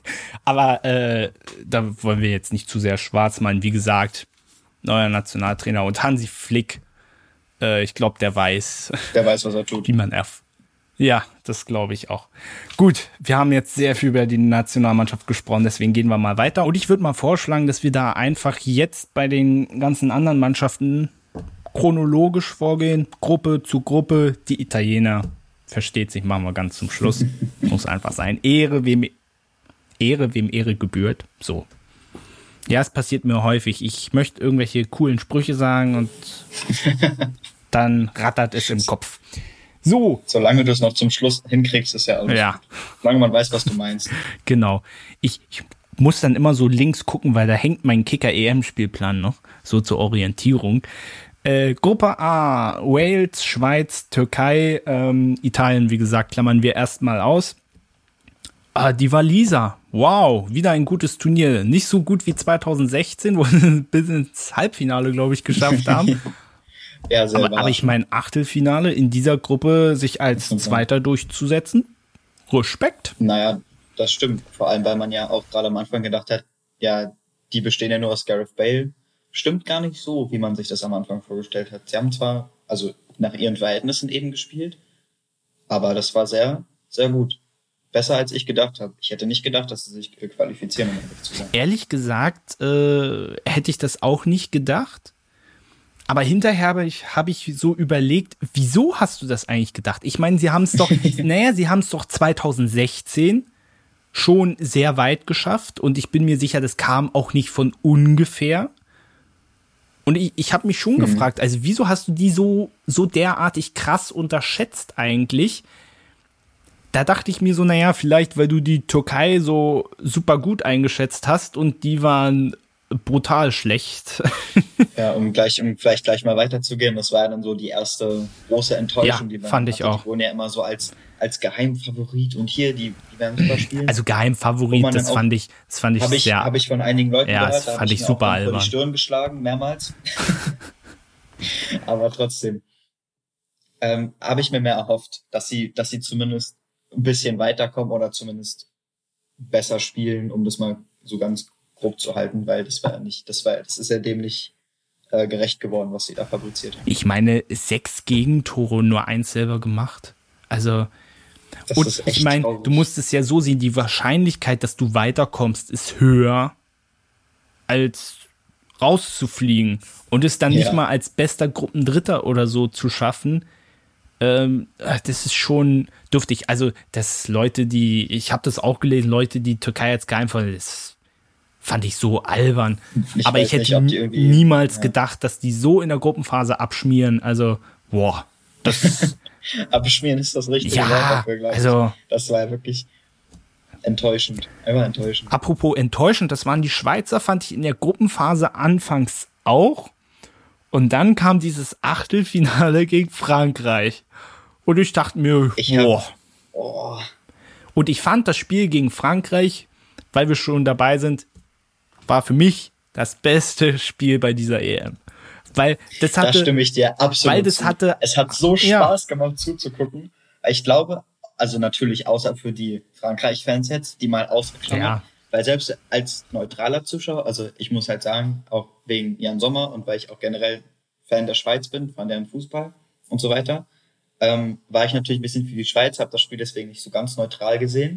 Das war super. Ich war auch für die Schweiz, du, Wir haben, wir haben so Ding. gezittert, wir haben so gezittert dafür, als dieses 3-3 von Gavranovic gefallen ist. Wir haben, wir haben die Bude zusammengeschrien. Nein, es hat echt Spaß gemacht, weil wirklich, das war alles drin. Es ging rauf, runter. Es gab unheimlich viele Torszenen. Es gab auch un unheimlich viele Tore. Zum es Glück. gab geile Tore. Ja. Denk nur mal an das Ding von Definitiv. Pogba. Wow, ich bin kein Pogba-Fan, aber das war sexy. Aber nur mal. Solch, solche zur Tore schießen sonst nur in FIFA. Ja, ja, absolut. Aber es fand ich auch interessant, weil die Schweiz stand ja auch, äh, der Druck aus der Heimat war ja doch auch ziemlich groß, weil man ja gesehen hat, ja. die, die Schweiz besteht ja eigentlich, vor allem jetzt, wo Wittmar, glaube ich, zu Augsburg auch gewechselt ist, oder ich glaube, der ist in die Bundesliga gekommen. Also jetzt besteht die Schweiz ja wirklich fast nur noch aus Bundesliga. Äh, da hast du dir schon irgendwie gedacht, naja, oh, da muss der eigentlich mal ein bisschen mehr kommen. In der Gruppenphase kam es sehr spärlich und dann dieses Achtelfinale, wo du wo die Schweiz ja auch schon am Anfang gut gespielt haben, 1-0 in Führung gegangen, das war auch hoch verdient, Ja, dann diesen Elfmeter verschossen, dann holen die Franzosen ihre unfassbare Qualität auf, stellen auf 3-1 und du denkst, alles klar, Sache ist geritzt. ja, das Und dachten dann- sich die Franzosen dann nämlich auch. Aber zu den Franzosen kommen wir nachher noch, bleiben wir bei den Schweizern. Ja. Und äh, ja, auch dann im, im Viertelfinale gegen Spanien haben sie auch erst im Elfmeterschießen verloren. Haben wir auch nicht vergessen. Ja, weil die einfach so eine, die haben so eine Mentalität und auch so einen Teamzusammenhalt. das haben ja noch andere Teams, da sage ich auch später mal was zu, aber eben, dass man das, das vergisst man ja auch ganz gerne, dass man es schaffen muss, wenn du einen Elfmeter verschossen hast und du liegst 3-1 hinten, dass man es schaffen muss, aus diesem Loch rauszukommen und zu sagen, hey, wir schaffen das noch, wir können das noch drehen. Das muss man hinkriegen. Und das haben sie gemacht. Und zwar natürlich ist auch viel Glück dabei gewesen. Das darf man auch nicht auslassen. Natürlich, aber. Aber das war unglaublich stark. Also als dieses 3-3 gefallen ist und natürlich das Elfmeterschießen, ähm, da habe ich was vorher gesagt. Ich habe vorher gesagt, wenn jemand verschießt, dann ist es Mbappé. Oha. Das hat dann auch gestimmt. Also ich hätte aber ehrlich gedacht, hätte ich gedacht, dass er den dann drüber zimmert. Aber über Frankreich reden wir dann später. Hm. So. Also allgemein herzlichen Glückwunsch an unser Nachbarland. Ganz starke EM gespielt. Definitiv. Super. Wir gehen weiter zu Gruppe B. Oh, und da gibt's äh, auch sehr viel abseits des Sports, glaube ich, zu bereden. Wir fangen mal beim Gruppenersten mit Belgien an. Äh, wir hatten ja auch vor der EM, hatte ich mit Benny äh, gesprochen auch, äh, da habe ich, glaube ich, so sinngemäß gesagt, das ist für die Belgier, oder wir hatten gemeinsam analysiert, das ist eigentlich für die Belgier, für diese Generation gut. Jetzt ist nächstes Jahr eigentlich gleich wieder WM. Vielleicht gibt es da noch mal eine Möglichkeit, aber generell ist es für viele, für diese goldene Generation, wie man oft sagt, eigentlich die letzte Chance, ein Turnier zu gewinnen. Und äh, ja. dafür, also die Gruppenphase, die war extrem souverän. Äh, Portugal hat man auch geschlagen im Achtelfinale. Das Spiel selber war, ja, hatte ich nicht mehr so gut in Erinnerung. Und dann gut, ja, gegen, gegen Italien verloren. Ne? Kannst du eigentlich niemandem vorwerfen. Aber insgesamt Belgien, ich bin nicht so richtig schlau geworden aus dieser Mannschaft. Ich glaube, äh, zum Beispiel Kevin De Bruyne und so, die kamen ja auch später dazu, dann sind sie auch wesentlich stärker geworden, das hat man gemerkt. Aber ich bin aus dieser Mannschaft nicht schlau geworden und war auch äh, der Überzeugung, die werden das nicht ins Endspiel schaffen. Ich weiß gar nicht warum, weil die Ergebnisse ja doch souverän waren, aber mich hat auch nicht gepackt. Mhm. Ja, also ich muss sagen, ich war da mehr. Ich habe die weiter, also ich habe sie auch nicht im Endspiel gesehen, muss ich sagen. Aber ich habe sie doch weiter vorne gesehen, als sie dann letztendlich, also als dann feststand, dass sie gegen Italien spielten, hat man halt schon gesagt, ja gut, okay, es ist, da kannst du eigentlich fast nicht gegen ankommen. Ähm, das ist halt auch so, da gibt es wieder relativ viele Einzeltalente eben in dieser Mannschaft. Und es dreht sich natürlich vorne dann eben um De Bruyne und um Lukaku vorne. Und man hat dann eben gesehen, wenn einer von beiden meistens an De Bruyne dann gefehlt hat. De Bruyne ist ja, also was er für, Vor was er für Vorlagen gegeben hat, das war unglaublich. Der, der, die, den brauchst du dann halt, um diese Pässe, was bei uns dann eben, also was in der deutschen Mannschaft dann bei Toni Kroos dann auch gefehlt hat, den braucht man, um solche Pässe zu spielen oder eben um auch mal das Spiel schnell zu machen. Der macht immer einen Antritt, macht eine Einzelaktion und bringt so das Spiel wieder in Bewegung. Hm. Aber an sich hat die Mannschaft, wenn man alles zusammenrechnet, eben nicht so eine wirklich hohe Qualität. Aber es tut mir trotzdem leid, dass sie dann so knapp und auch eben dann gegen Italien rausgeflogen sind. Hm. War ja an sich ein gutes Spiel was sie gegen definitiv. Italien auch gemacht super, haben. Also super Spaß gemacht zuzugucken als neutraler ja, definitiv. Wir kommen zu Dänemark. Mhm. Wollen wir mal eher mal erstmal ja, mit der traurigen Sache, aus der sich letztendlich sehr viel Positives entwickelt hat, äh, anfangen. Äh, mich hat sogar persönlich sogar noch ein bisschen mehr getroffen, sag ich mal, weil ja Christian Eriksen auch lange Zeit eigentlich jetzt schon eine Spurs-Legende, was er damit aufgebaut mhm. hat ja, ist nicht ganz geräuschlos dann zu Inter gewechselt, äh, war nicht mehr so mein Lieblingsspieler, muss ich zugeben. Aber äh, auch vollkommen egal, ob man jetzt mit einem Menschen mehr, mehr Zusammenhang hat oder auch nicht, ähm, mit dem mehr zu tun hat, das ist, spielt gar keine Rolle. Aber hast du sowas schon mal gesehen? Ein Fußballspieler, der, der einfach, einfach so zu Boden geht, ohne Gegenwehr, ohne Foul, einfach, dass der einfach umkippt. Also das ist. In der Bundesliga oder so jetzt noch nicht. Als ich noch gespielt habe, ist das mal passiert. Oh. Das ist sehr, also das war auch nicht so, ähm, das war halt ein Mädchen, die ist auch einfach dann, das haben wir alle gar nicht gesehen, weil es auf der anderen Seite war, die ist dann halt umgefallen. Ist auch Schiedsrichter hin und alles. Ähm, die Krankenwagen, die ist halt einfach, also es war sehr heiß und sie hat wahrscheinlich nicht genug getrunken oder so, die ist halt einfach in Ohnmacht gefallen. Also das war jetzt nichts Schlimmes. Aber es ist trotzdem, ich, ich will mir gar nicht vorstellen, wie das für die Leute war, weil es ist extrem gruselig wenn du, wenn auf einmal jemand liegt jemand aus deiner Mannschaft und du weißt überhaupt nicht, was gerade passiert ist und du weißt auch nicht, was los ist. Und gerade wenn du dann vielleicht schon weißt, dass der irgendwelche Herzprobleme hat oder so, das muss einem, das muss einem extrem Angst machen. Und das war auch, ich fand es auch dann sehr, sehr schön, dass sich dann die ganzen dänischen Spieler dann so um ihn gestellt haben, als er abtransportiert wurde. Das war allgemein so. Ja, die Zuschauer, auch, auch äh, yeah. im Laufe der EM, diese ganzen Bekundungen und so weiter, wie, genau. das fand ich einfach phänomenal. Und ja, aber man hat sich in dem Moment so, man wusste ja auch am Anfang nicht, okay, ist das jetzt schlimm? Mhm. Was ich am schlimmsten überhaupt fand, äh, äh, wurde ja die Kritik bei vielen Rundfunkanstalten laut, naja, wieso habt ihr da so draufgehalten? Erstmal haben sie ja selber nicht draufgehalten, sondern die Bilder macht die UEFA. Und zum ja. anderen finde ich, dass man relativ gut damit umgegangen ist hier in Deutschland, finde ich. Was ich der UEFA allerdings vorwerfen muss, dass die die ganze Zeit die Kamera drauf gehalten haben. Und ja, am allerschlimmsten fand, und am allerschlimmsten fand ich dann auch, dass sie dann, ich weiß nicht, ist das seine Frau oder seine Freundin, ist seine ja auch Freundin egal. Das, seine Freundin, dass mhm. sie die dann noch, äh, als Simon Kier und Kaspar Schmeichel die getröstet mhm. haben, die auch noch kurz ins Bild geholt haben. Das fand ich wirklich. Das ist äh, so widerlich. Ja, so das fand ich, das fand ich auch äußerst pervers. Und vor allem, ich meine, die Spieler haben sich schon drum gestellt. Aber ich meine, man hat ja gesehen, wie sie den reanimiert haben. Ja. Das hat doch einen Sinn, dass sie sich dann rumstellen. Ja. Und die finden, vor allem das ist auch voll oft so, wenn sich, wenn sich Leute verletzen oder keine Ahnung, irgendwer liegt da und wird dann abtransportiert, der wird abtransportiert und du guckst das Spiel und dann kommt plötzlich ein Cut, wo du siehst, wie die mit dem da um die, wie die mit dem da rumlaufen, wie der sich das Gesicht hält oder so. Das will ich, das will ich nicht sehen und das will er sicherlich nicht, dass er so im Fernsehen gezeigt wird ich weiß nicht, warum man da immer so draufhalten muss. Das ist so. Ja. Wie, wie fandest ja. du anschließend die Entscheidung, äh, weiterzuspielen? Am Ende ist es den Dänen ja auch noch ähm, ergebnistechnisch äh, zum Verhängnis geworden. Ja, ich hätte, ich hätte das Spiel, wäre ich Schiedsrichter gewesen, ich hätte das abgebrochen, ganz klar.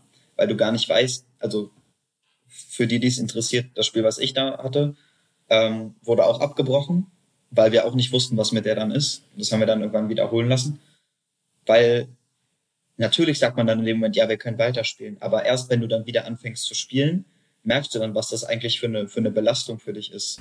Aber wäre es besser gewesen, es gab ja auch die Option, dann am nächsten Tag zu spielen oder so, wäre das dann besser gewesen, weil ja viele sagen, ja, okay, hast dann eine Nacht vielleicht drüber geschlafen oder so. Vielleicht gibt es ja auch irgendwo welche Erkenntnisse, wo sie sagen, okay, äh, ist alles gut, wir können wieder weiterspielen. Aber ich habe mir dann so die Frage gestellt, also ich, ich, ich, hätte auch nicht weitermachen können an diesem Tag. Definitiv nicht. Ich frage mich nur, ob es besser gewesen, ob das wirklich besser gewesen wäre, gleich am nächsten Tag da weiterzumachen. Habe ich so ein bisschen meine Zweifel irgendwie auch.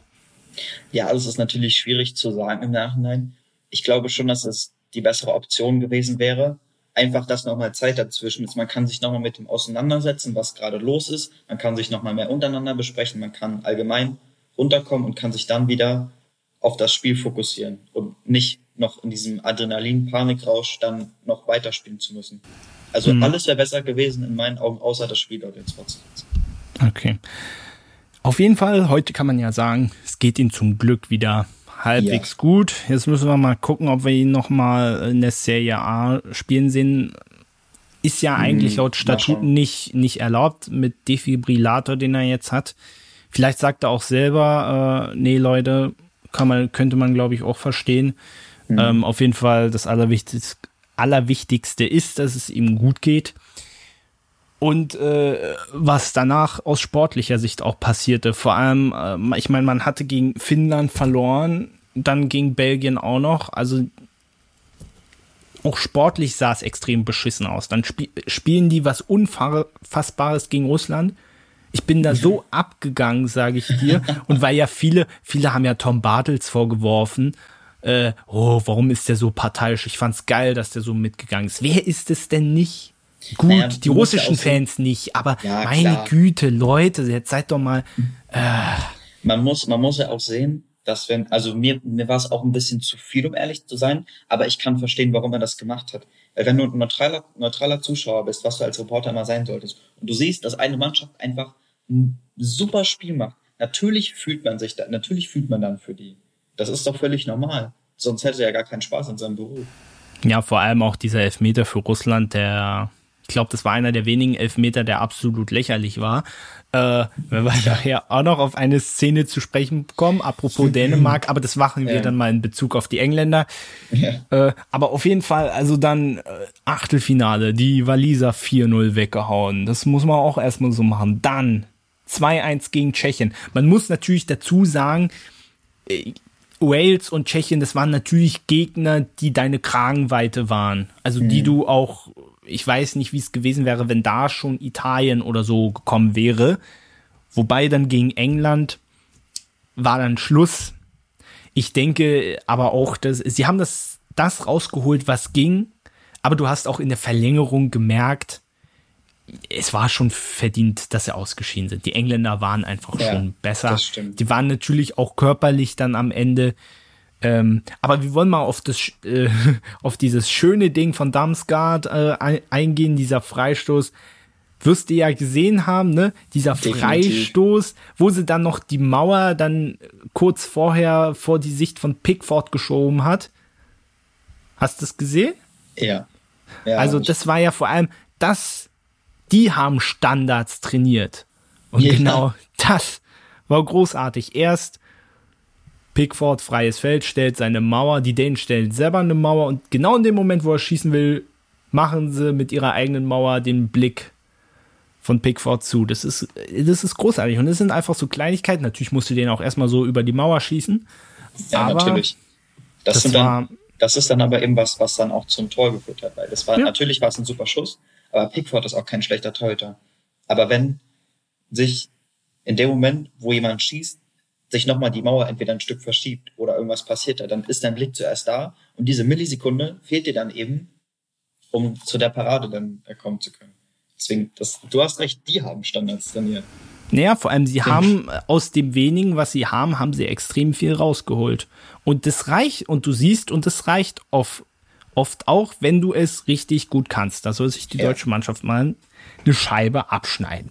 Ja, Aber generell Dänemark, unfassbares Turnier. Auch die Stimmung, wenn man von Corona absieht, mit vielen Bauchschmerzen, dass das Stadion so extrem voll war. Aber ansonsten war es da eine geile Stimmung, muss man einfach sagen. Auf jeden Fall.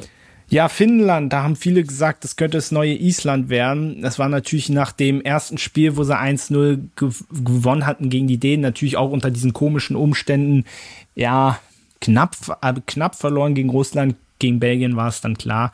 War natürlich dann insgesamt bitter, dass es nicht auch nicht für den dritten Platz gereicht hat, wenigstens. Ja, das stimmt. Also, also, also hat es, aber nicht unter die besten Gruppen drin. Das war dann natürlich schade. Aber ja, ich war, Finnland war für mich, das war auch, es war ganz nett, aber ich fand es auch nicht schlimm, dass die letztlich ausgeschieden sind, muss ich, muss ja, die, ich ehrlich sagen. Die wurden nicht unfair behandelt von dem Spiel. Also sie haben nicht, sie haben nicht gut gespielt und sind dann unverdient rausgeflogen, aber sie haben auch nicht schlecht gespielt und sind dann unverdient weitergekommen. Ja, ja. gespielt, sind dann ausgeschieden, passiert, geht halt ja. weiter so. Ja, ey, werden die auch, ich meine, das ist das erste Spiel, was bei einem bei so einem Turnier gewonnen haben, das haben sie erreicht. Von daher ist das Vielleicht. Turnier doch großartig gelaufen. Ja. Russland hat mich extrem getäuscht. Gruppenletzter geworden. Was ja. ist denn da über die letzten Jahre passiert? Hoi, hoi, hoi. Also, Hast das war nicht ja, toll. Die, die, spielen, die spielen immer noch mit, den, mit denselben Spielern wie vor zehn Jahren. Weil die Spieler werden einfach älter. Und dann kommen die ja. irgendwann nicht mehr mit. Wenn du dir den Sturm dann mal anguckst, ich habe jetzt den Namen nicht im Kopf, aber.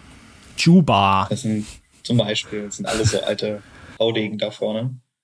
Ja, das ist, die, die spielen auch einen sehr alten Fußball, um mal das so auszudrücken. Also auch noch viel mit, die arbeiten noch viel mit Manndeckung und sowas, was man ja heute eigentlich nicht mehr macht. Und mhm. wenn du dann eben nur Leute hast, die körperlich mit den 20-Jährigen da nicht mehr mithalten können, dann geht das halt eben nach hinten los. Leider. Hm. Ja, das war, das war irgendwie. Hm. Naja. Gruppe C. Äh, müssen wir ein bisschen ranhalten. Niederlande. Verdammt starke Gruppenphase. Mhm. Wobei man auch sagen muss, also die Niederlande gehörte für mich auch nicht, nicht mal in den erweiterten Favoritenkreis, aber die Gruppe war auch absolut machbar. Aber trotzdem muss man erstmal so souverän da durchkommen. Und dann gegen Tschechien ausgeschieden. Also das kam irgendwie für mich ein bisschen aus dem gar nichts. Das war ein sehr seltsames Spiel, um es mal so auszudrücken. Ja, fand ich auch. Also die Tschechen haben, haben das sehr, sehr gut gemacht. Die Tschechen haben eben eine feste Formation, die sie schon Ewigkeiten spielen. Und die haben sie dann da auch gespielt und sie haben einfach ihre Sachen gut gemacht. Jeder hat sich um seinen Gegenspieler gekümmert und ich weiß nicht, mit was für einer mentalen Einstellung die Niederländer, äh, die Niederländer da reingegangen sind. Ich weiß nicht, ob das so von wegen, weil das machen wir schon easy oder ob das noch, ob die noch auf dem Höhenflug waren von der Gruppenphase. Aber irgendwie, sie haben nicht das gespielt, was sie, was sie können. Und sie haben vor allem nicht das gespielt, was sie gemusst hätten. Leider. Ja, ich glaube, Knackpunkt war ja auch äh, die rote Karte dann, beziehungsweise ja, vor, dem, äh, vor, vor, dem Turnier haben sie ja Frank de Boer in den Niederlanden niedergemacht, weil er das hochheilige 4-3-3, was die Niederländer eigentlich immer gespielt haben, abgeschafft hat. Das hat dann in der Gruppenphase haben sie ihn hochgejubelt, weil das großartig funktioniert hat. Und jetzt äh, ist er nicht mehr jetzt national. Schon wieder. genau. Also das ist irgendwie, hm, Schade, Niederlande, da wäre mehr drin gewesen, ja. vor allem nach dieser Vorrunde. Österreich hatte, äh, hat auch sehr viel Druck aus der Heimat gekriegt, insbesondere, äh, das muss ich mal kurz überlegen, wie heißt Foda mit Vornamen Marco? Heißt der Marco Foda? Ich glaube Marco. Österreich besteht aus Bundesligaspielern. Weil ich mal sagen, in Österreich sind noch mehr Bundesliga, ich glaube neun Bundesligaspieler standen auf dem Feld einmal. Hm. Naja, gut, muss der Alaba mhm. jetzt natürlich auch rausrechnen. Also ja, die Vorrunde kann, man kann den Weg mit der Schweiz kann man eigentlich gleichsetzen, nur dass sie es mhm. leider nicht ins Viertelfinale geschafft haben. Aber ansonsten, die Vorrunde war nicht überzeugend. Und dann gegen Italien ein bockstarkes Spiel gemacht. Ja, kann man nicht anders sagen. Zwar überraschend, aber auch absolut, also auch nicht, wo man sagt, ja, das, die hatten da halt Glück und das war hier unfair vom Chili, sondern die haben einfach ein super Spiel gemacht. Hat die Italiener wahrscheinlich auch ein bisschen überrascht.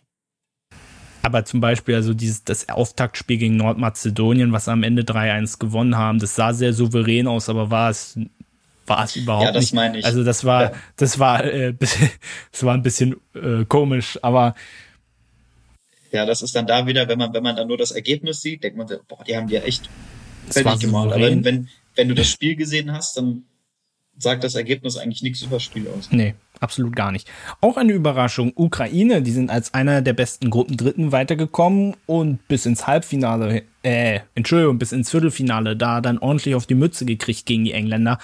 Aber immerhin Achtelfinale Schweden in der Verlängerung geschlagen. Ich bin ja, ich mag irgendwie Andrei Shevchenko. Ich mochte den schon immer, weil es ist irgendwie so ein, so, es ist einfach ein Typ den ich einfach der mag. Ist, ich weiß. Und der, der ist so ein bisschen bekloppt. Der ist so ein bisschen bekloppt, aber auf das, auf die gute Art und Weise. Ach so. Weißt du, was ich meine? ja. So, so würde ich das formulieren. Und der, der, hat, war, der war ein wichtiger Teil der Mannschaft. Ja, und der hat wirklich das absolut Beste da draus geholt und als, Be als bester Gruppendritter ist überhaupt ins Viertelfinale zu schaffen. Also, und gegen Schweden, das war nicht, un das war auch nicht unverdient. Also, da hat die Ukraine, glaube ich, auch so von der Qualität her mit das Beste rausgeholt, was geht. Und gegen England, ja, Mai. Äh, schließen wir die Gruppe mit Nordmazedonien ab, äh, den Deutschlandbezwinger. Äh, sie haben im Rahmen ihrer Möglichkeiten das Beste rausgeholt. Würde ich Goran, ähnlich sehen, würde ich Goran ähnlich sehen wie Pandev, ja. ja, Goran Pandev hat jetzt da seine Karriere beendet. Ich glaube, das ist, das ist bei so einem Turnier seine Nationalmannschaftskarriere zu beenden. Ich glaube, das Kann man. Schlechter das, geht's das nicht. Stimmt, das stimmt. Glaub, und, und Nordmazedonien, finde ich, hat eine geile Nationalhymne. Das macht richtig Spaß. Finde ich sehr schön. Die zu hören. Mhm. Also ich glaube, äh, ich glaube auch, die werden wir irgendwann mal wiedersehen beim Turnier. Ich weiß nicht warum. Da bin ich mir auch ziemlich sicher. Mhm. Da bin ich auch ziemlich sicher. Sehr gut. So, dann würde ich mal sagen, machen wir mal mit Gruppe D weiter. Und da sind wir schon bei den Engländern ja, was sagt man dazu? Die Three Lions haben es ins Halbfinale darum geschafft. Am Ende, ja, a never ending story im Elfmeterschießen verloren. Naja, man muss es ja mittlerweile so sagen, das ist eine Geschichte, die bleibt einfach auf Dauer. Ja, das jetzt stimmt. Zwar nicht, das stimmt. Ja, jetzt zwar nicht gegen Deutschland, aber das ist ja eigentlich egal. Das wäre auch dieses Jahr dann eben schön gewesen, die EM dann im eigenen Stadion, hm. im eigenen Land zu gewinnen. Aber da haben die Italiener ja, den Strich Also man muss gemacht. sagen, für mich gehörten die Engländer am Anfang ja zum erweiterten Favoritenkreis, ein ganz junges Team. Wie gesagt, äh, ich glaube, das haben ja auch viele anschließend gesagt nach dem, äh, nach dem verlorenen Finale. Das ist ja nicht das Ende. Im Gegenteil, man baut ja gerade auf, obwohl ja Stimmen laut wurden, die gefragt haben, ob Gareth Southgate jetzt überhaupt noch weitermachen wird. Aber wenn du dir dieses Team anguckst, da ist ja noch lange nicht das Ende der Fahnenstange erreicht. Und äh, wie man sich auch sukzessiv in diesem äh, Turnier gesteigert hat. Also die Gruppenphase zum Beispiel, oh, die war nicht schön. Das war, das war echt. Natürlich so, lag das auch an der also Taktik, die man auch ein bisschen verfolgt hat, ne? So eher Minimalistenfußball. Das stimmt. Ähm, ich muss sagen, mir hat Harry Kane doch sehr, sehr, sehr gut gefallen, was ich nicht so gedacht hätte da man ja immer gucken muss mit den individuellen Spielern und so, weil es ja trotzdem noch ein Team ist. Man darf ja auch zum Beispiel Sterling und äh, die anderen nicht vergessen. Ähm, auch wenn er manchmal ein bisschen, sage ich mal, unfaire Einsichten hat, was Zweikämpfe angeht, weil sich auch ab und zu mal fallen lässt und so. Aber es ist an sich ein super Spieler, auch ein super Kapitän, hat eine super Mentalität in der Mannschaft. Ja, aber generell die ganzen Einzelspieler auch hinten, die hatten ja eine super Abwehr hinten weil das mit den Gegentoren war mit, mit ähm, äh, wie heißt der andere Harry? Mac Maguire? Genau, er zum Beispiel. Maguire, genau. Naja, allein, ja, allein diese, diese Abwehr, zweimal City, Absolut. zweimal United mit Shaw, Stones, Maguire und Kyle Walker. Äh, das war schon äh, richtig stark. Du hast Harry Kane angesprochen. Ja, als bekennender Tottenham-Fan ja, habe ich ihn natürlich besonders gerne. ja, natürlich. Gut, im Deutschlandspiel muss ich sagen, hatte ich ihn nicht mehr so gerne danach. Aber ähm, naja, aber du hast bei ihm auch gesehen, er ist, ja, er ist eigentlich ein klassischer Stoßstürmer, aber er spielt so nicht. Er holt sich die Bälle ja. auch hinten ab, leitet äh, die Spieler mit ein. Das siehst du auch häufig äh, in der Premier League mit Heuming Son, macht er das auch ganz häufig. Er ist ja auch jetzt ja, in der letzten Saison stimmt. nicht umsonst, war auch Topscorer Ne? Also er, er bereitet auch unfassbar ja, viel ja. vor. Was mir aber wiederum auch nicht gefallen hat, das hast du auch schon angesprochen, äh, kann man, glaube ich, allgemein über die Engländer sagen. Wir werden auch gleich zu der Szene im Dänemark-Spiel mhm. kommen. Äh, was ja eigentlich total untypisch für die Engländer ist, weil Schwalben auf der Insel generell eigentlich sehr verpönt sind. Ja. Und da fand ich, haben, oh, haben die schon sehr oft die Erdanziehungskraft verloren, ziemlich schnell. Also es hat mir, hat mir auch nicht, auch nicht gefallen. Äh, trotzdem muss ich sagen, äh, wir sind, bleiben wir einfach mal beim Dänemark-Spiel. Vielleicht mal eine Sache vorweg. Es war hoch verdient, wie die Engländer ins Finale gekommen sind. Man hat gemerkt, die Dänen, die gehen auf dem Zahnfleisch. Insgesamt, das war, das war absolut Definitiv. verdient, gar keine Frage. Aber wie das Ganze dann letztendlich zustande gekommen ist, äh, du bist der, du bist ja viel mehr Schiedsrichter-Experte als ich. Aber ich sag, ich sagte mal gleich vorweg, für mich in einem Finale gibst du dafür, äh, also ich würde auch abseits in einem Halbfinale, Entschuldigung, aber ich würde auch darüber hinaus, würde ich dafür nie im Leben einen Elfmeter geben. Was ich sehr interessant fand, ihr kennt ja alle Benny und Benny ist der Meinung, das war für ihn ein klarer Elfmeter. Fand ich sehr interessant. Ja, fand das ich sehr auch sehr interessant. Aber äh, vielleicht muss man hier auch mal klarstellen, nicht jeder Kontakt ist gleich ein Foul. Und vor allem dafür, ich meine, man hat so in der Zeitlupe gesehen, Sterling geht ja schon runter, bevor die vermeintliche Berührung, man hat am Anfang, fand ich, auch gar keine Berührung gesehen, man konnte die eher erahnen, aber so eindeutig gesehen hat man es nicht. Und Sterling geht schon vorher runter, bevor die vermeintliche Berührung überhaupt kommt. Und ich bin mir sicher, wenn der Schiedsrichter rausgeht, sich das anguckt, nimmt er den zurück. Beziehungsweise wenn er, we, beziehungsweise wenn er weiterspielen lässt und dann, beziehungsweise wenn er weiterspielen lässt, würde der äh, VAR vermutlich sagen, okay, war ja keine klare Fehlentscheidung, deswegen braucht er sowieso nicht rausgehen.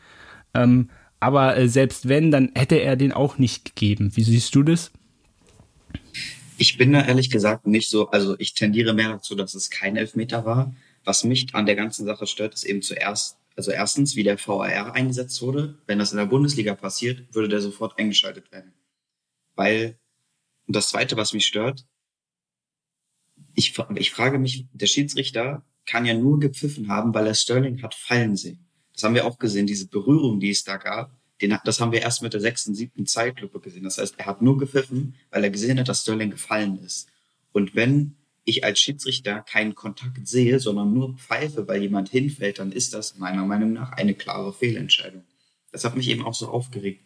Wenn etwas nicht eine klare Fehlentscheidung ist, weil es einen Kontakt gab, dann gibt es quasi keine klaren. Fußball ist kein körperloses Spiel. Es gibt immer Situationen. Wenn ich jetzt, wenn ich jetzt einen Zweikampf gegen dich mache und ich berühre dich leicht am Arm und du fällst um und ich krieg eine rote Karte, dann ist das ja auch keine klare Fehlentscheidung, weil ich habe dich ja berührt. Weißt du, was ja. ich meine? Das ist so ein bisschen, ich verstehe dann, also natürlich kannst du klare Fehlentscheidungen nicht definieren, aber ich finde trotzdem, dass sie das ein bisschen besser hätten auslegen. Und das war auch eine klare Schwalbe von, von Sterling, das ist klar.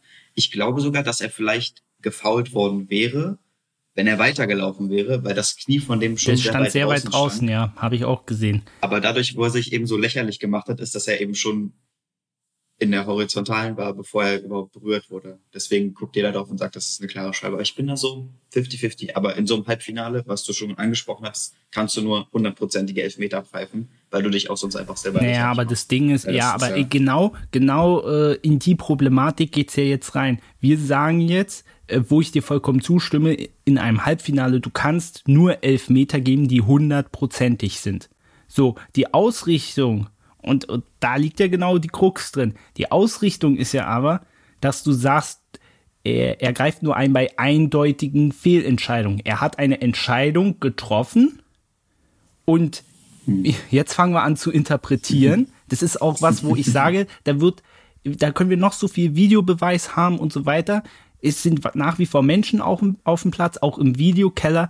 Es wird weiterhin Dinge geben, die bleiben frei interpretierbar. Und der VAR sagt in der Szene, ähm, äh, Manuel Gräfe hat es ja auch gesagt, er würde dafür keinen Elfmeter pfeifen, aber es ist für ihn in dem Sinne jetzt keine klare Fehlentscheidung. Aber er würde ihn nicht geben. Ja. So, und genau da wird es jetzt schwierig. Wir sagen, wie bekloppt ist der denn, dass der im Halbfinale dafür einen Elfmeter gibt? So, der Videokeller sagt, es ist aber nicht eindeutig falsch aus seiner Sicht und deshalb bleibt die Entscheidung, weil der Schiedsrichter auf dem Feld ja weiter entscheiden soll, bleibt die bestehen. Weil es geht ja nicht darum, die bessere Entscheidung zu finden, sondern geht nur darum zu hinterfragen, ob die jetzt eindeutig falsch ist. Und das war aus seiner Sicht nicht so.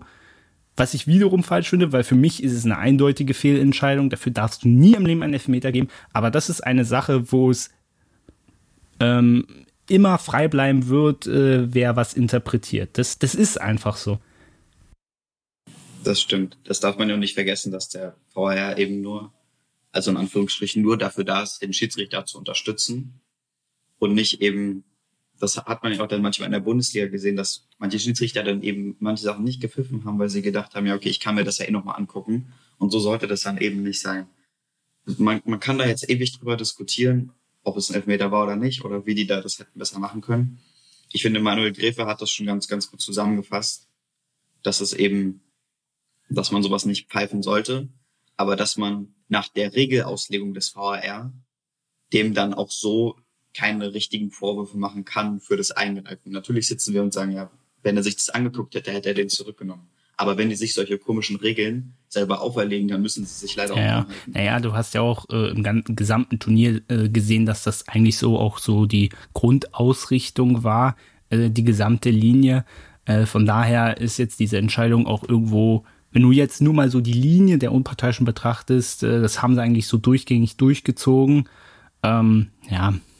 Aber äh, wenn wir schon dabei sind, wir kommen gleich nochmal zu den Engländern zurück. Äh, aber äh, wenn wir schon über die Schiedsrichter reden und uns auch verständlicherweise, wie jetzt auch gerade eben, über sie aufregen, allgemein muss ich aber sagen, äh, dass das eine sehr runde Leistung von allen Unparteiischen waren. Es gab sehr wenige Szenen, fast gar keine, maximal eine Handvoll, wenn überhaupt, äh, wo ich gesagt hätte, puh, okay. Aber es gab auch, es gab aber auch keine Sache, die so eindeutig falsch war. Ich glaube, eine gab es mal irgendwo, aber und jetzt und jetzt mhm. die, aber äh, ansonsten hat sich das sehr im Rahmen gehalten und ich muss sagen, eine runde, super Schiedsrichterleistung. Ähm, insbesondere auch von unseren deutschen Schiedsrichtern. Ich glaube, Felix Brüch, der hat 2018, was ja auch ein bisschen skandalös war, durfte nur ein Spiel machen. Jetzt hat er, glaube ich, fünf gemacht. Verdientermaßen, super Leistung. Ja, das ist auch, das ist auch super viel. Da muss man sich ja auch mal überlegen, wie viele Schiedsrichter es da sind, wie wenig Spiele es sind. Ja, und hat er ja jetzt dementsprechend auch seine internationale Karriere dann auch äh, beendet, weil er gesagt hat, okay, so eine Leistung zu das werde ich nicht nochmal schaffen. Ne? Siehst du, das ist genauso wie bei Yogi Löw. Felix Brüch sagt, so ein geiles Turnier werde ich nie wieder so pfeifen können, deswegen mache ich hier den Schlussstrich. Äh, das muss man sich aber auch mal überlegen, wenn man den mal so auf dem Platz gesehen hat, wie der mit den allen mitgehalten. Der Mann ist 45. Ja, das darf man nicht vergessen, was der für eine Power hat auch und auch für eine Ausstrahlung. Das ist ja das, was mir, mir bei manchen Schiedsrichtern nicht so gefallen hat, dass manche einfach dann keine Ausstrahlung haben, dass die, dass die Spieler dann nicht so Respekt vor dem haben. Jetzt ja, oder auch, oder auch im Finale ein Björn Kuipers. Gut, der gehört ja auch eher schon zur, zur älteren Sowieso. Riege. Aber mhm. absolut so. Aber die, die Spieler ja, kennen den, die Spieler respektieren ihn, die wissen, wie er pfeift, die kennen, haben sich schon ein paar Mal gesehen, ungefähr. Und dann kann man auch besser mit dem umgehen, als wenn es jetzt jemand ist, den die überhaupt nicht kennen. Der lässt sich dann auch leichter beeinflussen, weil Kuipers hat ja schon, was weiß ich, wie viele internationale Spiele gepfiffen. Ja, auch Daniel Siebert hat, glaube ich, drei Spiele, zwei super Vorrundenspiele zur Belohnung, ein Achtelfinale. Ja. Also ist es nicht so, dass da auch nicht was äh, danach kommt. Ähm, auch ihn von ihm.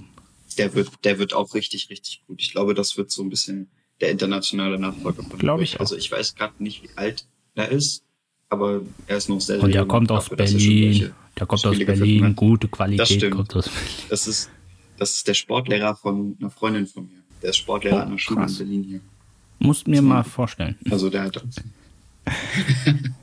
Sehr ich gut. Mich äh, Nochmal ganz flugs zurück zu den Engländern. Mhm. Ähm, es, man hat ja immer so den Eindruck gehabt, äh, dass der größte Teil von Europa dann doch für die Italiener waren. Äh, nicht nur vielleicht, weil die Engländer sportlich äh, an vielen Stellen nicht so attraktiv äh, gespielt haben, ähm, sondern auch, weil es sehr viele Nebengeräusche gab, mal auch vom Sportlichen abgesehen. Ja. Ähm, ich meine, äh, wir haben alle Gänsehaut, wenn die da Football's Coming Home zusammen singen oder Sweet Caroline. ähm, und dann gab's, gibt's dann wiederum so Sachen wie Nationalhymne ausbuhen. Das war nicht nur bei den Deutschen, ja, wo ja Gareth Southgate auch noch gesagt hat, ja, das liegt am, so sinngemäß an der Feindseligkeit im Zweiten mhm. Weltkrieg, wo ich mir so, äh, da hat jemand von der Bild-Zeitung, ich bin ja absolut kein Fan von der Bild-Zeitung, aber da hat jemand so sinngemäß, fand ich gut geschrieben, Herr Southgate, äh, Churchills Feinde waren Hitler und Göring und nicht Neuer und noch irgendjemand. Das, Müller, ja, Müller also es, ja. das ist, das stimmt. Das, das fand ich super treffend, gewesen, weil, weil es war so eine, das ist eine total dämlich. Das ist dann, damit macht ja, man natürlich. sich nur lächerlich. Die Ungarn haben es ja, glaube ich, auch bei den Deutschen gemacht, sich sogar mit den Rücken, gut, bei denen konnte man es erwarten, sind äh, vor allem diese, dieser schwarze ja. Brigadeblock da, äh, werden wir mhm. bei den Ungarn vielleicht nochmal kurz drauf kommen. Mhm. Ähm, aber dieses Ausbuden bei der Nationalhymne, vor allem bei den Dänen haben sie es auch gemacht und die Dänen haben denen nichts getan ja. eigentlich. Ey, das ist eine mhm. Sache, das ist eine Unart. Ich meine, dass die Engländer dauerhaft buhen, das weiß man in der Premier League, das ist nicht neu, auch wenn das nicht besonders fair wird, aber dann auch noch äh, ausländische Fans in Bussen anzugreifen, dann äh, am Final, oh, am Finaltag dann in äh, Wembley da, äh, das waren Szenen da, wo sie das Stadion vorm Anstoß, äh, Anstoß gestürmt haben mhm. oder äh, oder dann am Ende dann die eigene Mannschaft hier ähm, Saka, Rashford und Sancho, weil die die Elfmeter verschossen haben. Das hat dem Ganzen ja noch ja, die Krone also, aufgesetzt. Also wenn du denkst, schlimmer wird es nicht, dann ich du kannst dich doch nicht als Fußballfan bezeichnen, wenn du generell, wenn du Spieler rassistisch beleidigst, aber vor allem noch deine eigenen. Das vor allem, dass das die einen, dass die einen Elfmeter nicht. verschossen haben, das liegt doch überhaupt nicht an, de, äh, an der Hautfarbe. Also äh, das darauf, darauf runter. Also man sollte generell keine Spieler äh, ähm, äh, fertig machen, die Elfmeter verschießen, weil das ist, glaube ich, die undankbarste Aufgabe überhaupt. Und ich glaube, das war vielleicht auch ein Fehler von Southgate, äh, dann dann Rashford, ja, Rashford und Sancho mhm. nur fürs Elfmeterschießen reinzubringen. Äh, weil das stelle ich mir auch als Spieler vor, du hast vorher nicht groß den Ball am Fuß gehabt und dann in so einer Situation, gut, bei Saka war das jetzt, aber wie alt ist der? 19 oder so? Der ist so alt wie ja, ich, der muss, ist 19. Ich bin älter. Wenn ich mir überlege, dass ich, bin ich mich da Saka, stell dir so vor. Was habe ich, was habe ich in meinem Leben falsch gemacht? wenn ich mich da in ein Stadion stelle, um einen Elfmeter zu schießen, also wenn ich nur dafür rein, nee, das verstehe ich auch nicht. Auch, dass er den letzten geschossen hat. Wenn du einen in der Mitte, du brauchst eigentlich im Elfmeterschießen, brauchst du einen starken am Anfang, ich, Hurricane oder sonst wen, und einen starken am Ende. Und dazwischen ist es nicht so wichtig. Na, vor allem, du hast den Druck im eigenen Land. Du weißt ja auch die Geschichte, diese, diese Sowieso, Geschichte, die sowieso. ich am Anfang gesagt habe, England und Elfmeterschießen. Und sie haben sie ja sogar extra trainiert, wurde ja berichtet. Das weißt du alles. Hm. Das ist ja, natürlich sagt man, oh, es sind alte Geschichten. Aber du siehst ja jetzt auch an diesem Finalspiel, es wird dir immer wieder vorgehalten, weil es auch immer wieder passiert. Ja, natürlich, Und natürlich. Äh, das ist wirklich eine Sache, äh, so eine rassistische Scheiße oder allgemein was die englischen Fans, also auch, auch mit, auch mit Mhm. Das Corona, was Corona peinlich. angeht, wie die Engländer damit umgehen, das ist, äh, weil man ja auch oft die UEFA kritisiert wegen Corona-Bestimmungen. Man darf ja eins nicht vergessen, äh, gleichzeitig lief ja auch Wimbledon, da war, waren übrigens die Stadien auch voll. Und da hat niemand mit Maske gesessen. Ja, und das war nicht die UEFA. Also das darf man auch immer, immer nicht vergessen. Die UEFA hat ja auch nicht die Rechte über ein Land, wie das Land damit umgeht. Die können zwar ihre Vorschriften machen, aber wenn das Land dann eben Nein sagt, dann ist es halt so. Bei mir ist halt England wieder 30.000 Neuinfektionen am Tag. Das ist auch super. Aber um noch mal ganz kurz auf die Elfmeter zurückzukommen und noch mal ganz kurz beim Fußball zu bleiben. Ich weiß nicht, ob du oder ob noch jemand inwiefern darauf geachtet hat, aber alle Schützen, die verschossen haben, haben sehr, sehr lange Ja, ja. gewartet beim Schießen. Und das ist, je länger du wartest, desto besser ist es für den Torwart, jetzt nochmal aus Torhüter-Sicht, weil ich kann dann mich eben auf die, als Torwart konzentriert mich, konzentriert man sich ja auf die Füße. Wie hält der, wo zeigt dein Standfuß hin? Und dann spekulierst du halt in dem Moment. Und je länger der wartet, desto mehr Zeit habe ich, mich darauf vorzubereiten. Und desto größer wird natürlich auch der Druck für ihn, weil es ist dann überall still, alle gucken dich an und so weiter. Also falls irgendjemand von euch nochmal einen Elfmeter schießt, schießt sofort. Und wenn es dann vorbeigeht, ist auch nicht schlimm. Aber je länger er wartet, desto Ein guter Tipp ist vom Profi. Äh, eine Sache, dann müssen wir mal England, wir müssen mal zügig weitermachen. Ähm, was mich auch so ein bisschen äh, aufgeregt hat, war, wie äh, ich bin kein riesiger Fan von Jordan Pickford, wenn ihr euch die EM-Vorschau nochmal anhört. Das war so einer äh, gesagt, wo ich gesagt habe, okay, das ist einer der Schwachpunkte in diesem Team. Ähm, man muss ja sagen, also er, der hat ja auch zum Teil überragend gehalten. Das ist ja gar keine äh, Frage, was der für Qualitäten hat. Aber ich finde, auch gerade in diesem Finale hat man gesehen, wieso er, wieso ich ihn nicht zu den Top-Torhütern äh, in, äh, in den Top 10 Torhütern der Welt sehe, weil Die Nerven. er, also erstmal, du siehst, äh, wenn er angelaufen wird, der wird direkt nervös. Und dann hat er vor allem im Finale in den ersten 45 Minuten, hat er da hinten seine Abwehr zusammengestaucht. Ich dachte mir so, Alter, halt doch mal, halt doch mal die Luft an. Also vor allem auch ohne Grund. Die Engländer hatten in der ersten Hälfte, die hatten alles im Griff. Ich glaube, Chiesa, da war ein, ein Schuss, den er äh, gut gehalten hat. Das war, glaube ich, die einzige gefährliche Möglichkeit von den Italienern. Das war Ja, aber ja. auch ein Fernschuss, wo du halt ja, deine Ja, Abwehr nicht richtig. anmeckern kannst. Und sondern der hat da hinten ein. Theater veranstaltet, wo ich mir so dachte, Alter, du bringst, du bringst so viel Unruhe gerade mit deinem, äh, du bringst so viel Unruhe gerade rein, unnötig. Weißt du, die spielen gerade überragend gegen ein starkes italienisches Team und dein Torwart veranstaltet da hinten so ein Theater. Ey, das ist so komplett unnötig. Vor allem, also gegen solche Leute habe ich auch schon gespielt. Die machen das vor allem, um ihre eigene Nervosität zu Ja, kompensieren. den Eindruck hatte ich auch. dass dadurch dann halt die Abwehr, ja, dass dadurch dann halt die Abwehr drunter leidet. Vor allem als Torwart bist du dafür da, dass du, du sortierst deine Abwehr und du bist vor allem dafür da, sie zu pushen und sie dann zu beruhigen. Aber du musst wissen, wann du was machst. Der hat ja, Ja. durchgehend geschrien. Der muss ja nach dem Spiel heiser gewesen sein. Vor allem, dass kein Abwehrspiel. Wenn ich meine Abwehrspieler so anschreien würde, würde nach zehn Minuten jemand sagen, sag mal, kannst du auch mal die Klappe halten? Das ist ja nervig. Weil ich, der, was hat denn der dann, was hat er denen denn erzählt? Sicherlich nicht sinnvoll. Ich meine, na klar, Boah, das, Das macht ja Manuel Neuer auch mal. Ich meine, wenn du merkst, irgendwie so, die Luft ist raus und jetzt musste mal, musste mal eingreifen. Ja. Aber das war ja absolut äh, nicht nötig. Also, dann kommt man so, ja komm, weiter geht's, los, fünf Sekunden, dann ist Ruhe. Der ja, Ball also, der geschimpft habe ich, nicht, hab ich nicht verstanden. Aber grundsätzlich, um mal hier zum äh, einen Schlusspunkt äh, zu finden, die Engländer, ähm, ich glaube, äh, die werden, die werden sich weiterentwickeln, bin ich mir sicher. Auch wenn du dir mal anschaust, äh, wer sich da auf der Doppelsechs mit Rice und Phillips äh, festgespielt hat, das hättest du Definitiv. doch nie im Leben gedacht. Ich meine, die spielen bei Aston Villa und bei Leeds, glaube ich, hättest du nie gedacht, weil wenn du dir mal anschaust, äh, dafür hat kein Bellingham gespielt, hat kein Henderson gespielt. Mhm. Harry Wings und Eric Dyer, wenn ich mal äh, daran denke, die wurden gar nicht erst nominiert und die können auch auf dieser Position spielen. Also äh, richtig mhm. stark und die werden da weiter dran arbeiten und die, ich bin mir sicher, es wird nicht mehr lange dauern, bis die Engländer äh, mal einen Titel gewinnen werden. Wir haben so auch ein bisschen leid getan, aber Definitiv. so im Drumherum von den gesamten Auftreten von den Fans und so weiter, ne, habe ich den Italienern einfach.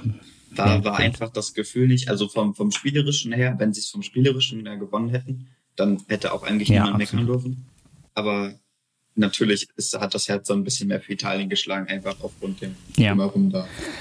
Äh, wir gehen in dieser Gruppe mal weiter, äh, machen wir ganz schnell Vize-Weltmeister Kroatien. Ähm, ich glaube, man hat so ein bisschen erwartet, dass es da irgendwo so einen kleinen Abfall geben wird. Ähm, ja, und dann aber Achtelfinale dann nach Verlängerung gegen Spanien, das war auch eines der besten Spiele, ein 5 zu 3. Ähm, ich glaube, also die Kroaten haben die Kroaten haben äh, das haben da das beste Spiel gemacht, aber am Ende verdient ausgeschieden. Das Definitiv. war allgemein äh, äh, nicht dolle, aber ich denke, man kann ihnen da auch keinen Vorwurf machen, finde ich. Eines meiner Highlights da bei der Übertragung war die äh, Reporterin, die bei der spanischen Nationalhymne meinte, dass die Kroaten wohl in der Überzahl im Stadion sind, weil niemand gesungen hat, aber völlig vergessen hat, dass die spanische Nationalhymne Text hat. Das war nicht Auch super. nicht schlecht, ja. Äh, Tschechien, das war so eine Überraschung für mich, vor allem Patrick Schick. Für mich hat er das Tor des Turniers gemacht mit diesem Ding über 40, 40 Meter ja, gegen, gegen Schottland. Ich glaube, in Leverkusen wird man sich verwundert, die Augen gerieben haben, was der für ein krasses Turnier gespielt hat. Und äh, ich ja. weiß auch gar nicht, was, was da los ist. Ich weiß nicht, ob der, also bei Leverkusen spielt er ja er spielt zwar, aber auch nicht so viel. Ähm, vielleicht kommt er mit dem kroatischen Team an sich besser klar. Meinst mit dem Tschechen? Kann er sich da besser einfinden, meine ich Alles ja. Gut. Entschuldigung, mit dem tschechischen Team findet er sich da besser ein. Ähm, ich glaube schon, dass er dadurch jetzt auch mehr Einsatzzeiten bekommt. Vielleicht kriegt er auch nochmal eine Anfrage von einem anderen Team, ob er einen wechseln will oder so. Ja, aber vielleicht motiviert ihn das Mal schauen, was die Leverkusen daraus machen. Ja. Und ich meine, äh, als einer der besten Gruppendritten dann noch ins Viertelfinale zu kommen. Ich meine, dass sie die Niederlande geschlagen haben, das konnte man jetzt nicht so unbedingt absehen.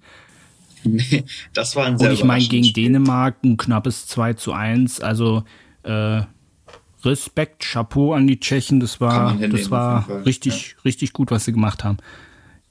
Ja, so wie Dänemark gespielt hat, ist es ja auch keine Schande, wenn du gegen die zwei oder drei ja. rausfliegst. Überhaupt nicht. Weil die haben sich ich glaube, was auch keine Schande war, dass die Schotten letztendlich rausgeflogen sind. Ich meine, man hat gegen den Rivalen nee. hat man einen Punkt geholt. Ich glaube, das war das Allerwichtigste nee. in Wembley. Somit man danach man ja, man hat alle Ziele in dem Sinne, in dem Sinne erreicht.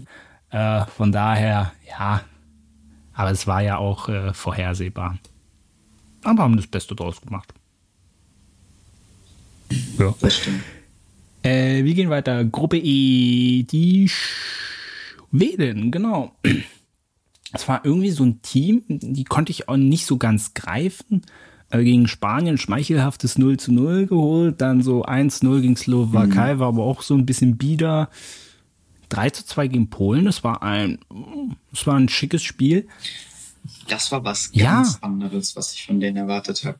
Weil die spielen ja auch seit Jahren jetzt ihr 4-4-2 was ja eine sehr defensive Formation ist, weil du ja nur zwei wirkliche ja. Stürmer hast.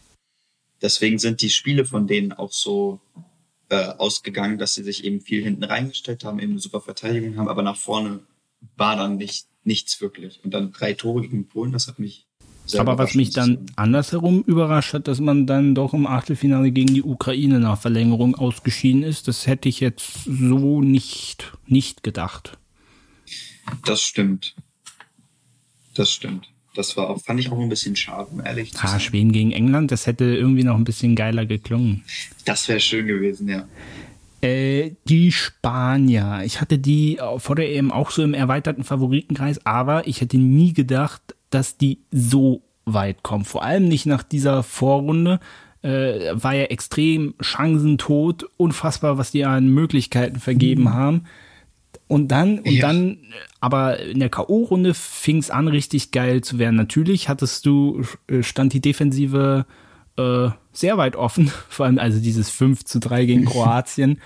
äh, dann im Elfmeterschießen gegen die Schweiz, schließlich im Elfmeterschießen im Halbfinale gegen Italien ausgeschieden. Natürlich, man hat sich auch so ein bisschen durchgemogelt, aber was man ja, auch sagen muss, ähm, dass sie im Halbfinale auch gegen Italien fand ich Wahnsinn. Hätte ich eher gedacht, dass die Spanier es schaffen können. Sie waren da sehr nah dran.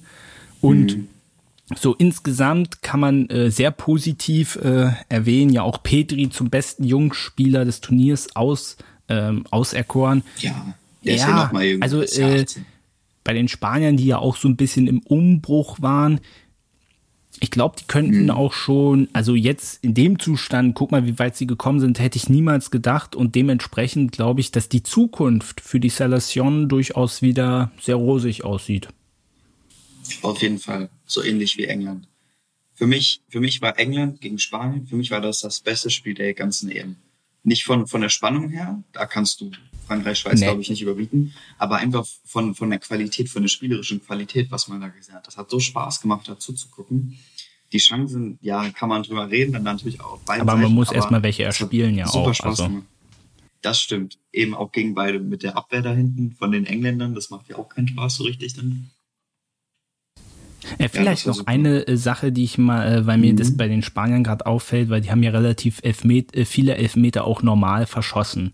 Ich weiß nicht, ob sie auch mal im zweiten Versuch Nachschuss mal gesessen hat. Ich weiß ja, dass das bei den Dänen, äh, bei den Engländern gegen Dänemark, wo Harry Kane dann im zweiten Versuch erst. Ja. Und ich habe mir da so die Frage gestellt, hm, sollte man mal vielleicht nicht drüber nachdenken, dass auch äh, im Spiel, wenn es Elfmeter gibt, dann nur der erste Versuch zählt, also kein Nachschuss. Weil ich finde das ehrlich gesagt immer, immer blöder, weißt du, ich meine, der Torhüter, der hält den Ball und nur weil der unglücklich zurückprallt, mhm. schießt er in den Nachschuss rein äh, und der Schütze wird äh, damit auch noch belohnt. Mhm. Wie, wie findest du das? Das hatte ich mir auch schon überlegt. Das würde ich mir auch sehr wünschen. Natürlich sollte es dann muss man dann natürlich überlegen, wie ist dann die Spielfortsetzung? Mhm. Wie geht das Spiel dann weiter? Wenn der Torwart jetzt hält und der Ball rollt noch, mh, hm, was macht man dann? Also ist es dann so, dass kein Spieler in den Strafraum rein darf und der Torwart darf den Ball dann aufheben oder? Es ist, es ist schon schwierig, aber ich würde es mir natürlich auch wünschen, weil natürlich auch mein Torwartherz ein bisschen geblutet hat bei dem Elfmeter. Ja, naja, ja. als er den so super gehalten hat und dann steht halt genau einer vor dir. Weil so ein Elfmeter, den kannst du ja auch nicht festhalten da brauchst du halt wirklich Glück, dass der dann gleich ins Ausgeht. Aber ja, das ist schon, also ich glaube nicht, dass, dass, dass das jemals so geändert wird. Aber es wäre eine Überlegung wert. Aber ich glaube nicht, dass es passieren hm, wird, leider. Schade. Aber zumindest mal ein interessanter Gedankengang. Ja. Äh, die, die Slowakei können wir auch kurz machen. Äh, die Polen hm. geschlagen, aber ja, ansonsten war es das auch. Dann war es das eigentlich auch aber, schon. Aber immerhin, äh, dann haben wir ja schon äh, die Brücke geschlagen zu den Polen. Äh, für mich war gerade diese Niederlage gegen die Slowakei, äh, war für mich schon sozusagen der Todesstoß, weil ich mir so dachte, jetzt hast du in dieser mhm. sehr engen Gruppe mit Spanien und Schweden, hast du schon den klaren Underdog äh, in dieser Gruppe, hast du gegen den schon verloren, hast du den mit drei Punkten gefüttert, äh, damit hast du im Prinzip, ist im Prinzip schon alles vorbei ja, das macht dann natürlich auch was mit dir, wenn du dann dir da Gedanken drüber machst. Boah, das war schon, das war dann eine sehr, sehr schwierige Ausgangslage. Naja, und auch äh, Polen ist eigentlich nur noch Lewandowski. Muss man so, muss man so ja. äh, krass sagen. Es gab auch Zeiten, wo das auch nicht so extrem war. Aber ich fand auch so, gerade bei diesem Turnier hat man es gesehen, es ist nur Lewandowski sehr viel mehr, vor allem dann im gesamten Team gibt, gibt diese Mannschaft leider einfach nicht her. Ist schade, aber ist halt ja, so. Und dann vor allem Gruppenletzter, also uff, na, das war nicht gut. Das, das, das ja. muss wehgetan haben. So. Aber irgendjemand ja. muss ja letzter werden. So, die äh, sogenannte Todesgruppe, wo alle ja relativ schnell tot waren, kann man sagen. ja, also, ähm, ich meine, über Deutschland haben wir ja schon geredet. Gehen wir mal äh, zu Frankreich. Äh, ich glaube, äh, die waren bei allem absoluter Top-Favorit und umso interessanter ist es, äh, ja, wie schnell sie rausgeflogen sind. Wir hatten das ja mit der Schweiz vorhin schon angesprochen. Mhm. Man hat so in diesem Turnier, finde ich, so passend Genie und Wahnsinn gesehen. So beides und auch sehr nah beieinander. Ich meine, du siehst bei der, äh, zum Beispiel beim Spiel gegen die Schweiz, die haben überhaupt Lack, dass die überhaupt ins Spiel zurückkommen. Oder dann siehst du dann so ein Tor von einem Pogba oder Kylian Mbappé gegen Deutschland wieder da rumwuselt. Ähm, aber dann hast du dann auf der anderen Seite dann, dann pennen die wieder oder es ist immer so, bei den Franzosen, die könnten, wenn sie wollten. Ich glaube, es ist eine Einstellungssache. Sie sind insgesamt Definitiv. zu arrogant, gehen an die Sache heran. Es ist eine reine Einstellungssache, es weil die Qualität, mit dieser Qualität ja. könnten sie alle platt machen, bin ich mir ziemlich sicher. Das zeigen sie ja auch häufig. Aber ich verstehe irgendwie nicht, warum. Man, man hat so den Eindruck, die hatten keinen Bock. ich weiß gar nicht warum. Es, es ist gut, von sich selbst überzeugt zu sein, aber nur bis zu einem gewissen ja. Grad. Und die waren zu sehr von sich selbst überzeugt. Das hat man, fand ich, am besten, also Deutschland jetzt nicht unbedingt, aber vor allem gegen die Schweiz. Die führen 3-1 und die haben abgeschaltet. Das kannst du als Zuschauer machen, aber nicht, wenn ich du Ich hätte nie im Leben gedacht, ich das dachte, die Franzosen schießen die Schweizer jetzt ab. Ich hätte keine Münze gewettet, dass das nochmal, äh, dass das nochmal so kippt. Ja, als das 3-1 gefallen ist, hast du ja, okay, wird das jetzt 4-1, ja. 5-1. Weil wenn, wenn die dann noch ein Tor mehr schießen, dann auch mit, hin zum Ende des Spiels, dann kommen die nicht mehr wieder. Und dann vor allem, wenn das 3-2 dann fällt, dann sagt man ja oft, ja, hm, warum machen die denn jetzt nichts? Aber wenn du, wenn du eine zwei Tore Führung hast und dann schießen die anderen plötzlich noch ein Tor, das heißt, du siehst, scheiße, die können noch was, dann kannst du im Kopf nicht wieder so schnell umschalten, sondern dann hast du wieder Angst. Und deswegen kommt man dann aus so einer Schlinge dann nicht so schnell raus. Aber du hast völlig recht, die hätten dann gleich. Aber ich fand es auch äh, allgemein gut, dass das am Ende dann nicht belohnt wurde, weil auch die Spielweise, ich fand, sie haben so versucht, ja. die Spielweise von den Portugiesen 2016, so wie Portugal damals gewonnen hat, so ein bisschen zu kopieren. Wir machen nur das Nötigste. Ähm, hm. Das wundert mich total, weil die Franzosen, die könnten mit ihrer Offensive, die könnten jeden platt machen. Und dann spielt man da so derartig abwartend und ich freue mich sehr, dass das an dieser Stelle nicht belohnt wurde. Ich bin grundsätzlich kein riesiger Fan von der französischen Nationalmannschaft, war ich noch nie. Aber gerade bei diesem Turnier äh, dachte ich mir so, äh, richtig gut, dass äh, mal stellvertretend für viele andere Mannschaften auch, die das versucht haben, dass die dafür mal einen Denkzettel bekommen haben, dass das so nicht funktioniert ja, und dass das in der Regel auch nicht zum Titelgewinn reicht und dass das mit den Portugiesen 2016 doch zum Glück eine einmalige Sache war. Ja, das ja. war sehr glücklich. Ja, apropos Portugal, die haben gefühlt auch versucht, wieder diesen Weg zu gehen, waren ja auch wieder einer der besten Gruppendritten, ne? Was für ein Zufall. Mhm. Nee, das, das war auch komisch. Ich meine, gegen Ungarn, ja, okay, die letzten zehn Minuten haben sie auf einmal alles zack, zack, zack platt gemacht. Dann gegen Deutschland, oh, holla die Waldfee. Ich dachte mir, da war ja auch dann die Frage, waren wir so gut oder waren die Portugiesen so schlecht? Ja, das war ja das, was ich schon gesagt hatte, dass die einfach ihre Formation gespielt haben und dass wir mit unserem komischen 3-4-3 einen Vorteil denen gegenüber hatten, aber dass die das dann nicht gekümmert hat, das irgendwie umzustellen oder zu ändern oder sonst irgendwas. Natürlich war auch Glück dabei aber wie wir vorhin schon gesagt haben, wir haben 50 Prozent der Tore selber geschossen. Und dass die dann da eben auch nicht zurückgekommen sind von der Mentalität ja, sie haben her. Auch, es ist ähnlich wie bei den Franzosen, sie haben ihr volles Potenzial nicht äh, abgerufen. Für mich waren die Portugiesen ein großer Anwärter äh, auf den Titelgewinn, weil wenn du dir mal rein den Kader anguckst, der ist so unfassbar krank. Äh, das ist so high, high, high Level Definitiv. und dass man da so wenig draus macht, das ist so Verstehe bei, ich nicht. Bei Portugal kannst du ja auch nicht sagen, ja, die bestehen nur Nee, das ist genau, das ist mittlerweile überhaupt, überhaupt nicht. nicht. mehr so. Aber er ist trotzdem Torschützenkönig geworden mit fünf Toren. Aber, ja, natürlich ist es ein Aber er hat auch drei, elf, das waren drei, elf so Meter wie, wie davon. Also auch bei allem Respekt. Ja. Ja, aber es ist jetzt nicht so wie bei Polen, wo du wirklich Ja. Lewandowski hast und alle spielen drumherum, sondern die haben ja auch ein super Na, Team. Äh, Und dass er einfach heraussticht, das ist. Das Hört euch doch mal die EM-Vorschau an. Ich habe da den kompletten Kader quasi aufgesagt, wie, äh, wie krass das ist. Also das ist eigentlich nicht in, in Das hab Worte ich- zu fassen. ja. Und dann war dann 1-0 im Achtelfinale gegen Belgien schon Schluss. Also das war, das war dürftig.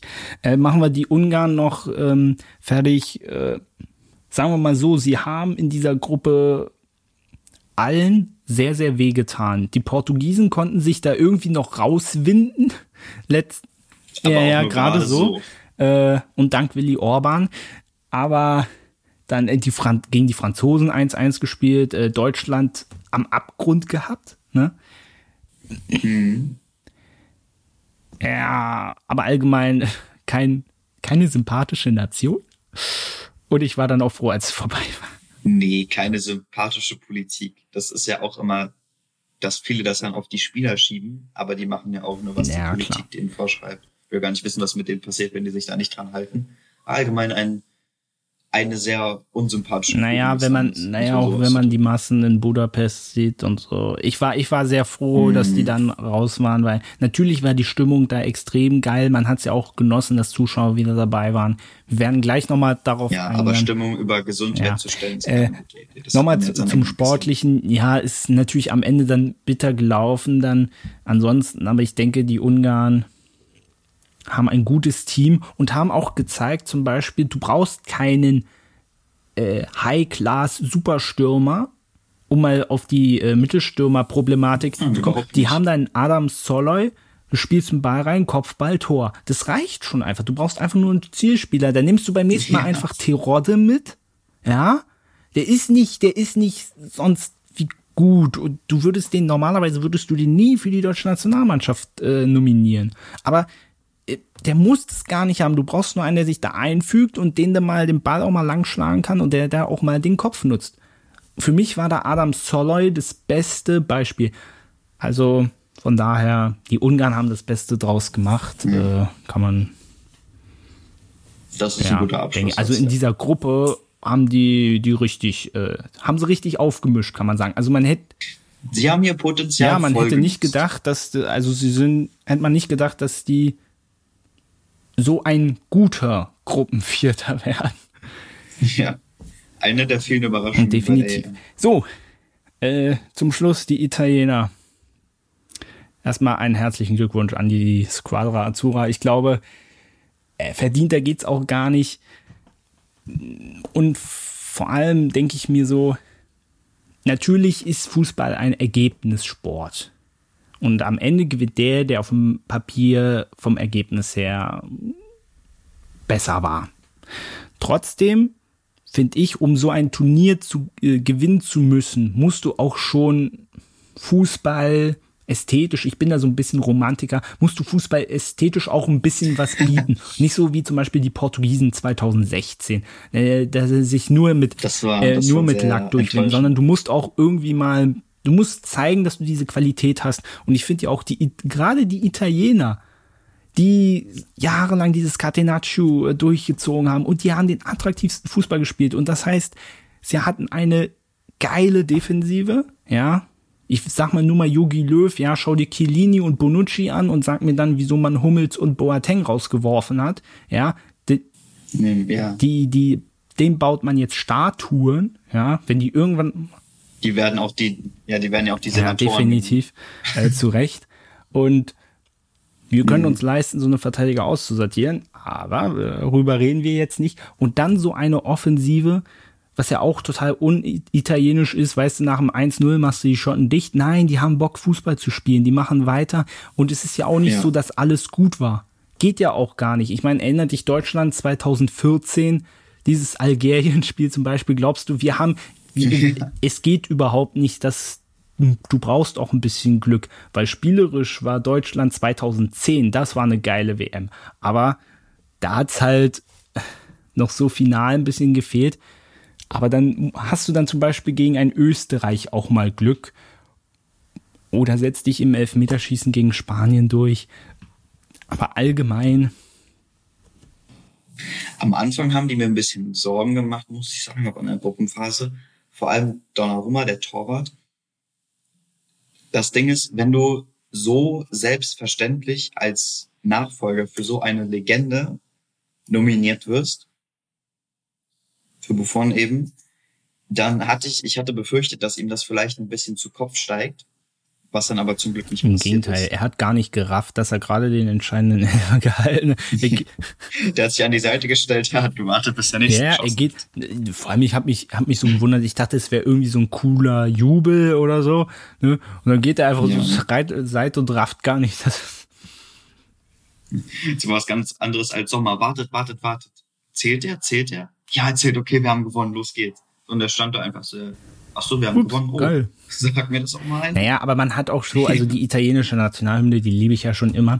Aber das Ding ist halt, du siehst erstmal, wie sie die Hymne singen. Jetzt, jetzt, ich möchte nicht zu viel auf der Nationalhymne abladen, weil oft wird da auch viel. Aber so wie die ihre Hymne singen, so spielen sie auch. Und sie benutzen die Hymne dazu, quasi nochmal richtig äh, aufzubauen und dann, ja, Kraft und dann legen sie richtig los. Und man nimmt es denen einfach ab was ich ein bisschen lustig fand bei den Italienern auch, wie sie an der Seitenlinie wirklich jeder, ja, äh, Physiotherapeut, Mannschaftsarzt, sie hatten alle das gleiche Jackett an.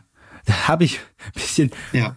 Was, was ist denn jetzt, wenn, wenn da auf dem Platz einer ström, äh, ström blutet und dann kommst du da mit deinem, mit deinem ganz teuren italienischen Maßanzug und bisschen, weil ich will gar nicht wissen, wie viel Geld die haben. Die haben davon, wahrscheinlich noch 17 Ja, schon, aber ein bisschen problematisch. ich weiß, was du meinst. Mit ihren. So vielleicht auch ein bisschen un. Ist ja, ein bisschen ungünstig. Mit den ganzen Armani-Anzügen da, also. Ja. Aber ich muss sagen, ich mag den Trainer, was der, was der, die sind ja 2018 rausgeflogen, was der in zwei Jahren aus denen gemacht hat, Wahnsinn, was er aufgebaut hat. Weil der hat ja alle Spieler bis auf den dritten Torwart haben, wurden ja bei der EM eingesetzt weil er, als er selbst noch gespielt hat, bei der EM 1990 der einzige Spieler war im Kader, der nicht eingesetzt wurde. Hat, deswegen war das ja auch so ein Zusammenhalt. Es war wirklich ein Team. Du hast auch gesehen, die Spieler, wenn die ein Tor geschossen haben, sind die zur Ersatzbank gelaufen. Alle freuen sich, alle pushen sich untereinander. Chiellini hinten mit seiner Ausstrahlung sowieso. Was er da beim, beim Elfmeter auslosen gemacht hat. Ich fand das so lustig. Es war großartig. Mit Rodi Alba, ja. Ich fand super. ja der hatte gar keine Lust. Aber das ist, das sind ja, also ich würde es teilweise Psychospielchen, aber ich glaube, teilweise ist er auch einfach ein bisschen bekloppt. Das äh, kann man nicht Nee, aber Roberto Mancini, das hast du ja schon angesprochen. Es ist einfach, einfach Wahnsinn. Da, da zeigt man, ähm, was man aus der größten äh, Scheiße Italien lag richtig am Boden und innerhalb von drei Jahren, was man daraus gebastelt hat, nämlich ein Team, was am Ende Europameister geworden ist. Und das finde ich so, ja. Ne, und wenn du so wieder an uns zurückdenkst, was haben wir die letzten drei Jahre gemacht? Ist eher schlimmer geworden. Oder zumindest nicht besser. Spieler ja. aussortiert. Und an den unseren Standards. Ja, ja. Und äh, da sieht man einfach, äh, ich finde, du merkst, ich finde immer noch keine Worte dafür, wie Italien das innerhalb von kurzer Zeit so krass wieder an die Weltspitze geschafft hat. Es ist einfach nur äh, phänomenal. Vor allem auch zum Beispiel ein Spinazzola, der dann ausgefallen ist den, den sie dann trotzdem die ganze Zeit ja mitgenommen haben, ein Stück weit auch, die den ja auch mit Eriksen äh, einfach weiter durchs Turnier getragen haben als Team. Das ist einfach ähm, so Wahnsinn. Du hast ja äh, das mit den Ersatzspielern äh, angesprochen, dass letztendlich da jeder gespielt hat. Das zeigt da dann aber auf der anderen Seite auch, was für eine Qualität dieses Team hat. Weißt du, dass du die nicht nur. Ja, dass du einfach durchwechseln kannst. genau, dass, dass du die eben ohne genau, dass, dass du die nicht eben nur einwechselst, um zu sagen, ja, hier hast mal ein bisschen Spielzeit, sondern dass der Trainer wirklich daran glaubt, okay, wenn ich die jetzt bringe, habe ich jetzt keinen massiven Qualitätsverlust. Das finde ich auch krass. So, ein, mhm. so eine Mannschaft musst du dir erstmal so zusammenbauen. Das ist nicht so einfach. Aber auch, dass das dann eben jeder versteht, dass ich jetzt rausgehe, weil nicht, weil ich schlecht bin, sondern weil derjenige, der auf den Platz kommt, genauso gut ist wie ich und mich eben ersetzen kann. Und dann ist es auch relativ egal, ob du jetzt in den letzten in Nachspielzeiten Minuten eingewechselt wirst oder ob du durchspielst. Einfach, wenn du auf dem Platz stehst mit der Mannschaft zusammen und du spielst zusammen, dann hast du das Gefühl, dazu zu und nicht eben die ganze Zeit auf der Bank zu sitzen. Dann bist du zwar auch irgendwie dabei, aber wenn die dann eben gewinnen, hast du nicht wirklich das Gefühl, dass du irgendwas dazu beigetragen hast. Ja, absolut. Gut, ich glaube, das war jetzt genug der äh, Ehre Aber äh, Donnarumma ist ja auch äh, Spieler des Turniers geworden. Über, äh, wenn man die Elfmeter rausrechnet, nur vier Gegentore äh, im gesamten Turnier. Ich glaube, das sagt ja. einiges äh, darüber aus, wie, wie diese Mannschaft ist. Es hat einfach, es hat einfach Spaß gemacht. Ähm, mhm. ja. Wobei ich Spieler des Turniers ja. immer so ein bisschen schwierig finde. Aber wenn, es ist schon, es ist schon okay, das ihm zu geben. Würde ich sagen. Also ich, ich kann damit das, leben. Das freut mich sehr. Kannst, du kannst es ja eh nicht. Dann kannst du der UEFA anrufen. Äh, vielleicht noch allgemein noch ein paar Sachen zum Schluss. Also, äh, wir haben ja schon am Anfang gesagt, sportlich fand ich, war es eine tolle EM. Auch wenn es aus deutscher Sicht jetzt nicht so gut gelaufen ist.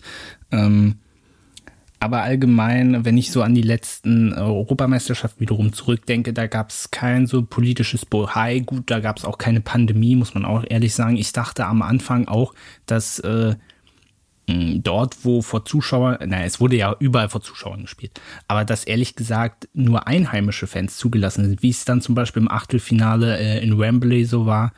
Äh, und ich war ehrlich gesagt ein bisschen verwirrt, dass auf einmal dann äh, auch, auch Fans aus anderen Ländern dann woanders einreisen konnten. Ich dachte ehrlich gesagt, dass das, ich dachte vorher nicht, dass das möglich ist, weil das war natürlich äh, Corona-mäßig total bescheuert, muss man ganz ehrlich sagen. Aber auf der anderen Seite habe ich mir dann wiederum gedacht, meine Denkweise macht gar keinen Sinn, weil dann könntest du ja gar nicht in Aserbaidschan spielen. Gut, es ist schon von Grund auf bescheuert, in Aserbaidschan zu spielen, wenn die gar nicht mit dabei sind. Naja, das lag ja vor allem daran, dass der Diktator dieses Landes, der UEFA, relativ viel Geld gegeben hat. Um oh, so oh da bewegst dich jetzt auf ganz dünnem Eis. nein, nein, nein, nein, nein. Naja, die werden das ja nicht ausdrücken. Ja, natürlich. Oder genau, oder dieses Ding, warum macht Qatar Airways bitte äh, Werbung für die Europameisterschaft? Das hm.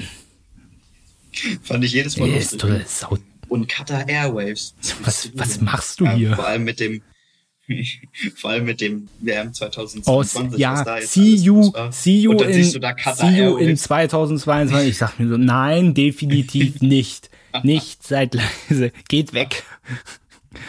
Ah, das, das, das war mir mehr lustig als. Ja, ne? eigentlich ist es nicht lustig, aber man kann es nur mit Humor ertragen. Nee. Zumindest hat, hat ja, äh, zumindest hat ja Schäferin offensichtlich ein Einsehen, äh, indem er gesagt hat, dass so eine paneuropäische EM äh, man wohl eher nicht mehr so präferiert. Finde ich gar nicht und favorisiert finde ich, finde ich äh, nicht schlecht. Ich war schon vor Corona kein riesiger Fan davon. Allein schon diese immer immense Hin- und Herreiserei bei vielen Teams oder jetzt bei den Engländern, die haben einfach, das war für mich auch so ein Grund, warum die auch so weit gekommen sind, neben dem Sportlichen. Die haben nur einmal auswärts gespielt, sonst haben die immer zu Hause gespielt. Ja. Wie unfair ist das denn bitte? Die hatten gar keine Reisestrapazen, ja. also überhaupt also, nicht. Also es äh, war auch ein bisschen unglücklich gelöst, aber äh, wie gesagt, stattdessen ist er ja jetzt auf die coole Idee gekommen, zur nächsten EM dann das Ganze nochmal um zwei Gruppen aufzu, aufzustocken. Weiß nicht, ob du das gehört hast. Aber, hm, also. Ja, mehr, mehr, ja, mehr Geld. Ne? Ja, gut, aber, aber auf der anderen Seite muss ich dazu sagen, das finde ich an sich so gar nicht so schlimm, weil dann hast du dieses, diese Scheiße mit dem besten Gruppendritten nicht mehr, weil dann kommen wirklich wieder nur die ersten und zweiten, weil dann hast du ja ein Achtelfinale komplett. Das hattest du ja, ja das, das hattest du ja vorher nicht, weil du nur äh, sechs Gruppen hast. Es hätte, wäre nicht aufgegangen. So passt das jetzt und dann musst du nicht mehr mit den besten Gruppen Dritten rechnen und so. Das ist total bescheuert. Also so ganz schlecht finde ich diesen Vorschlag nicht, wenn man so sieht, okay, wenn man jetzt meint, noch mehr aufstocken zu müssen, eigentlich ist es dumm, aber so in dem Zuge ist es, ja. finde ich es okay. Sagen wir es mal so. Ähm, ja, Corona hatten wir schon ein bisschen angesprochen. Äh, also so geil es ist, diese Stimmung zu sehen, aber man hat trotzdem irgendwie ein bisschen. Ja, vor allem diese ganze Hin- und Her-Reiserei. Äh, und dann, und dann lässt man es auch noch zu. Ich meine, gut, wenn die in Ungarn meinen, dass sie sich alle ohne Maske und so, wenn sie der Meinung sind, sollen sie sich alle da reinsetzen, meinetwegen. Aber dass die dann noch nach Deutschland einreisen können, das finde ich ist die größte Unverschämtheit überhaupt. Ich finde, das geht gar nicht. Wenn die schon nicht in ihrem eigenen Land nach äh, Corona-konform, also aus unserer Sichtweise leben wollen, meine Güte, sollen sie machen, wie sie denken. Aber dann bei uns einzureisen, obwohl wir die ganze Sache nun mal anders angehen. ich finde, das geht absolut gar nicht. Und da hätte ich mir ehrlich gesagt von der Bundesregierung auch gewünscht, dass man da klar Kante zeigt. Äh, Absolut, die schneiden sich ja, ja damit mit uns Aber das ist genauso wie mit der Regenbogenflagge. Natürlich, ich kann da die UEFA in ihrem Statement verstehen, sie haben diese Regel nun mal und hätten sie das Stadion die ganze Zeit eine Regenbogenfahnen äh, äh, Flagge gezeigt, auch während der mhm. anderen Spiele, so wie es Manuel Neuer ja auch gemacht hat. Weißt du, der hatte ja alle drei Spiele die Binde an, deswegen ja. war es ja okay. Ähm, aber trotzdem war auch so ein albernes Ding. Äh, dann ist das, das hat für mich nichts mit einem politischen Statement oder so zu tun. Aber das hat man ja dann auch gesehen, zum Beispiel an den, an den Werbebanden, diese VW-Werbung, die war ja auch Regenbogenfarben, außer eben bei den Ungarn und in Baku, in Aserbaidschan. Da war es dann normal, in Anführungsstrichen, auch wegen den politischen Sachen. Ja, also ob man sich dann damit deswegen mit den Ländern dann anlegen muss, hätte ich auch nicht so Lust drauf, kann ich auch verstehen.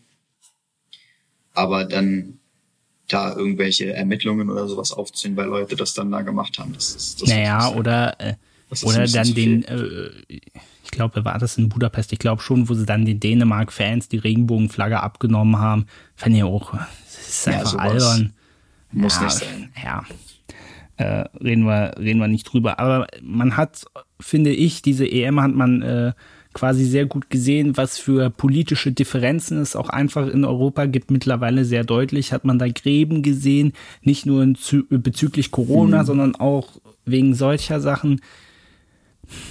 Allgemein, es war mir von, von außerhalb, von den ganzen sportpolitischen Sachen, es war mir einfach zu viel und es ging einem irgendwann auch auf den Sack. Muss ich ja ganz ehrlich sagen. Ja. Äh, Muss man äh, zum Beispiel, wir, äh, ich gehe noch mal kurz auf die Engländer ein ähm, die sich, glaube ich, vor jedem Spiel hingekniet haben, ne, für die Black Lives Matter Bewegung mhm. und wurden sogar auch von den Zuschauern beklatscht. Äh, viele haben die ja auch ausgebuht bei anderen Nationalmannschaften. Die englischen Fans, die haben da immer geklatscht und dann am Ende, wenn sie das Finale verlieren, äh, sind sie dann der Meinung, die jungen Spieler im Netz fertig machen zu müssen. Das ist auch so eine Sache, die irgendwie überhaupt nicht zusammenpasst, aber das ist auch die größte Doppel ja. Doppelmoral, die also, ich sehr lange gesehen habe. So also von daher, äh, sportlich wird die EM bei mir in guter Erinnerung bleiben, aber es war einfach ja.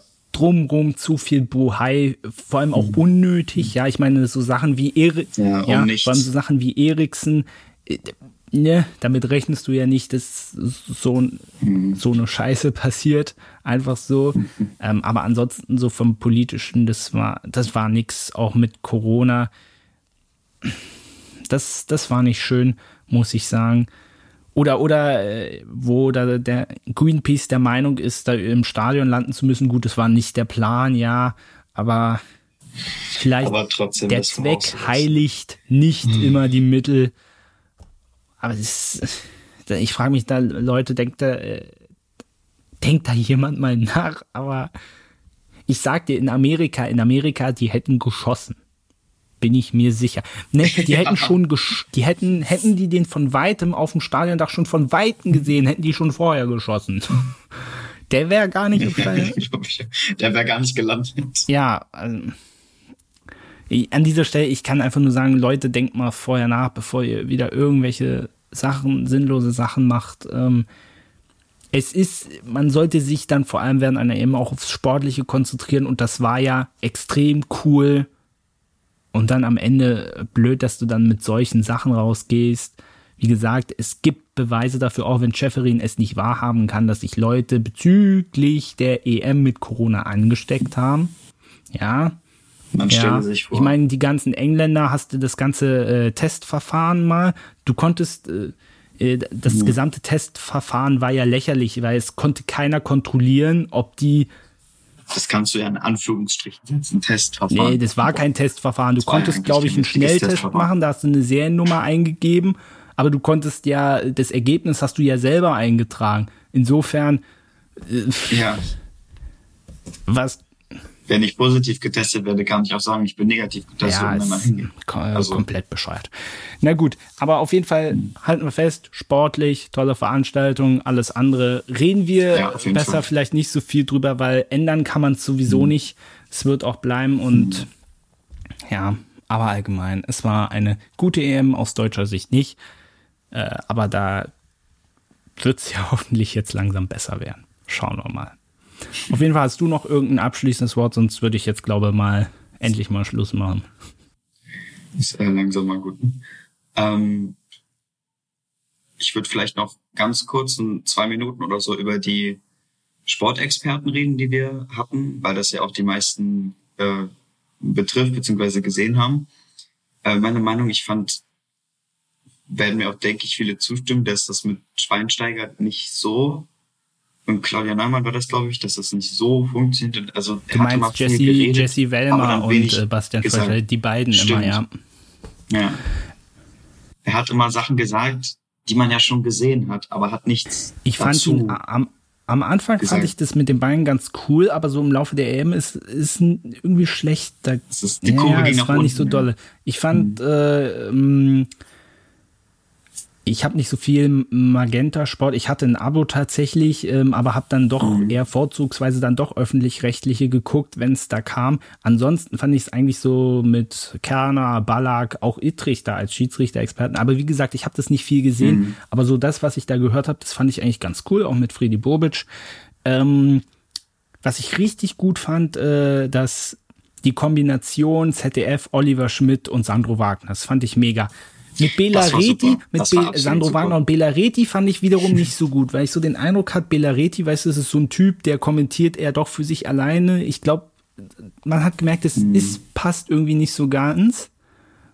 Aber. Weil Oliver Schmidt geht ja auch auf Sandro ja, Wagner genau. ein. Und Bela Reti kommt, ja, was du meinst, er kommentiert einen für sich. Weil Sandro Wagner ist so, der hat selber gespielt, er ist selber noch Trainer. Und wenn er dann da erzählt, jetzt als Zuschauer, der vielleicht nicht so viel Ahnung von Fußball hat, was ja eigentlich der durchschnittliche EM-Zuschauer ist, wenn er erzählt von AVs und IVs und Verschiebungen und Ketten, das verstehe ich halt nicht. Und Oliver Schmidt ist dann eben dafür da, das dann so ein bisschen auszugleichen, auch mal ein paar statistische Sachen zu sagen. Die passen einfach gut zusammen. So. Und Belareti, das war so, naja. Das hat nicht so, das hat nicht so gut gepasst, aber mhm. allgemein, ähm, möchte ich mal den öffentlich-rechtlichen äh, ein Lob aussprechen, dass sie vor allem den Trend erkannt haben und jetzt auch, es war nicht bei jedem Spiel so, aber bei vielen Spielen auch mit Experten zusammengearbeitet haben. Das ist ja bei äh, ja. bei The Zone lange Usus und ich finde das cool. Ich finde das cool, mhm. wenn es da auch Leute wie ein Sandro, ich höre Sandro Wagner einfach fucking gerne zu. Es macht einfach, es macht einfach Spaß. Und das vor allem ein öffentlich-rechtlicher Sender wie das ZDF den einlädt, das hätte ich auch ehrlich gesagt nie gedacht. Mhm. Ja, da wird wahrscheinlich eine enge Vorstellung ja. bekommen haben. Aber, Aber trotzdem, das, ich fand ich ja. super. Äh, wie gesagt, dass da zum Beispiel bei Claudia Neumann und Ariane Hingst war das, glaube ich, mhm. dass sich da wieder einige. Mhm. Also ich muss dazu sagen, ich bin jetzt kein riesiger Fan von Claudia Neumann. Das liegt aber nicht daran, dass sie eine Frau ist, sondern ich finde so ihre Stimme, wie sie kommentiert, ich finde das, ich finde das ein bisschen das ich, ist nicht ja, so ich finde es ein bisschen Zuhören. anstrengend, also, aber es gibt auch männliche mh. Kommentatoren, die ich nicht so gerne höre. Das hat nichts mit dem Geschlecht zu tun. Das ist einfach, das ist einfach Geschmackssache. Aber trotzdem würde ich niemals Claudia Neumann als, äh, würde ich niemals zu ihr sagen, oh, sie ist eine Frau, sie soll mal in die Küche gehen, da hat sie mehr Ahnung von oder was da ja, immer nee, für, für Scheiße geschrieben wird, würde ich niemals. Der beste Gegenbeweis dafür ist ja dann wieder Almut Schuld, die da gesessen hat mit Alexander Almut Schuld. Fand großartig, wirklich großartig, muss man mal lohnen. Großartigen Job, den die gemacht hat. Und auch so, wo sie einfach Absolut. so einen Lachflash gekriegt hat. Ich weiß nicht, ob du das gesehen hast. Es war auch einfach so, so super sympathisch. Auch mit Stefan Kunz und Kevin Prinz mhm. Boateng. Das hat es super gut abgerundet. Also ja. fand ich mega die Besetzung bei der ARD. Äh, Stefan Kunz mag ich sowieso und dass er sich dann noch so die mhm. Zeit nimmt. Ich meine, ja. Kevin Prinz Boateng, ich glaube, der war ganz am Schluss gar nicht mehr dabei, weil er dann bei Hertha unterschrieben hatte. Nee, aber war, der war nur aber kurz das war, da aber das war richtig gut. Also man Lob an die ARD, das war ein, das war mega. Und vor mhm. allem holt Almut Schuld beim nächsten Mal wieder. Die, die hat richtig gut gemacht. Bitte mach das, bitte. Und es war wirklich, es war wirklich ja. fundiert. So, ich glaube, jetzt haben wir, jetzt haben wir es lange. Jetzt ja. reicht's aber. Also, herzlichen Dank, Finn, dass du dir äh, die Zeit genommen hast. Ich glaube, ähm, habe ich ja, gerne gemacht. Werd irgendwann wieder auf dich zukommen, bin ich mir sicher. Äh, euch kann ich noch ganz schnell sagen, ähm, wir werden definitiv vor der Bundesliga-Saison äh, eine große Vorschau machen. Ich glaube aber äh, jetzt zwischendurch ansonsten so mit Olympia und zweite Bundesliga. Ich glaube, da wird jetzt erstmal nichts mehr kommen, weil wir fahren ja auch alle im Urlaub und so weiter. Deswegen machen wir da mal einen ganz entspannten und wenn die Bundesliga losgeht, sind wir sowieso wieder im Zwei-Wochen-Rhythmus da. Von daher passt das jetzt auch. Genau. Und das reicht jetzt auch. Und, der, und die heutige Folge war eh lang genug. Das heißt, da muss auch genug Zeit dazwischen liegen, damit ihr das alles abarbeiten könnt. Das kann man sich auch, denke ich, auf einen Tag Sollte man, sollte man. Unbedingt. Ich rate euch dazu. Na gut. Machen wir jetzt endgültig Schluss. Ich danke dir, Finn. Hoffe auf ein, ein baldiges dir. nächstes Mal und dann bis zum nächsten Mal. Macht's gut. Bis zum nächsten Mal. Tschüss. It's coming.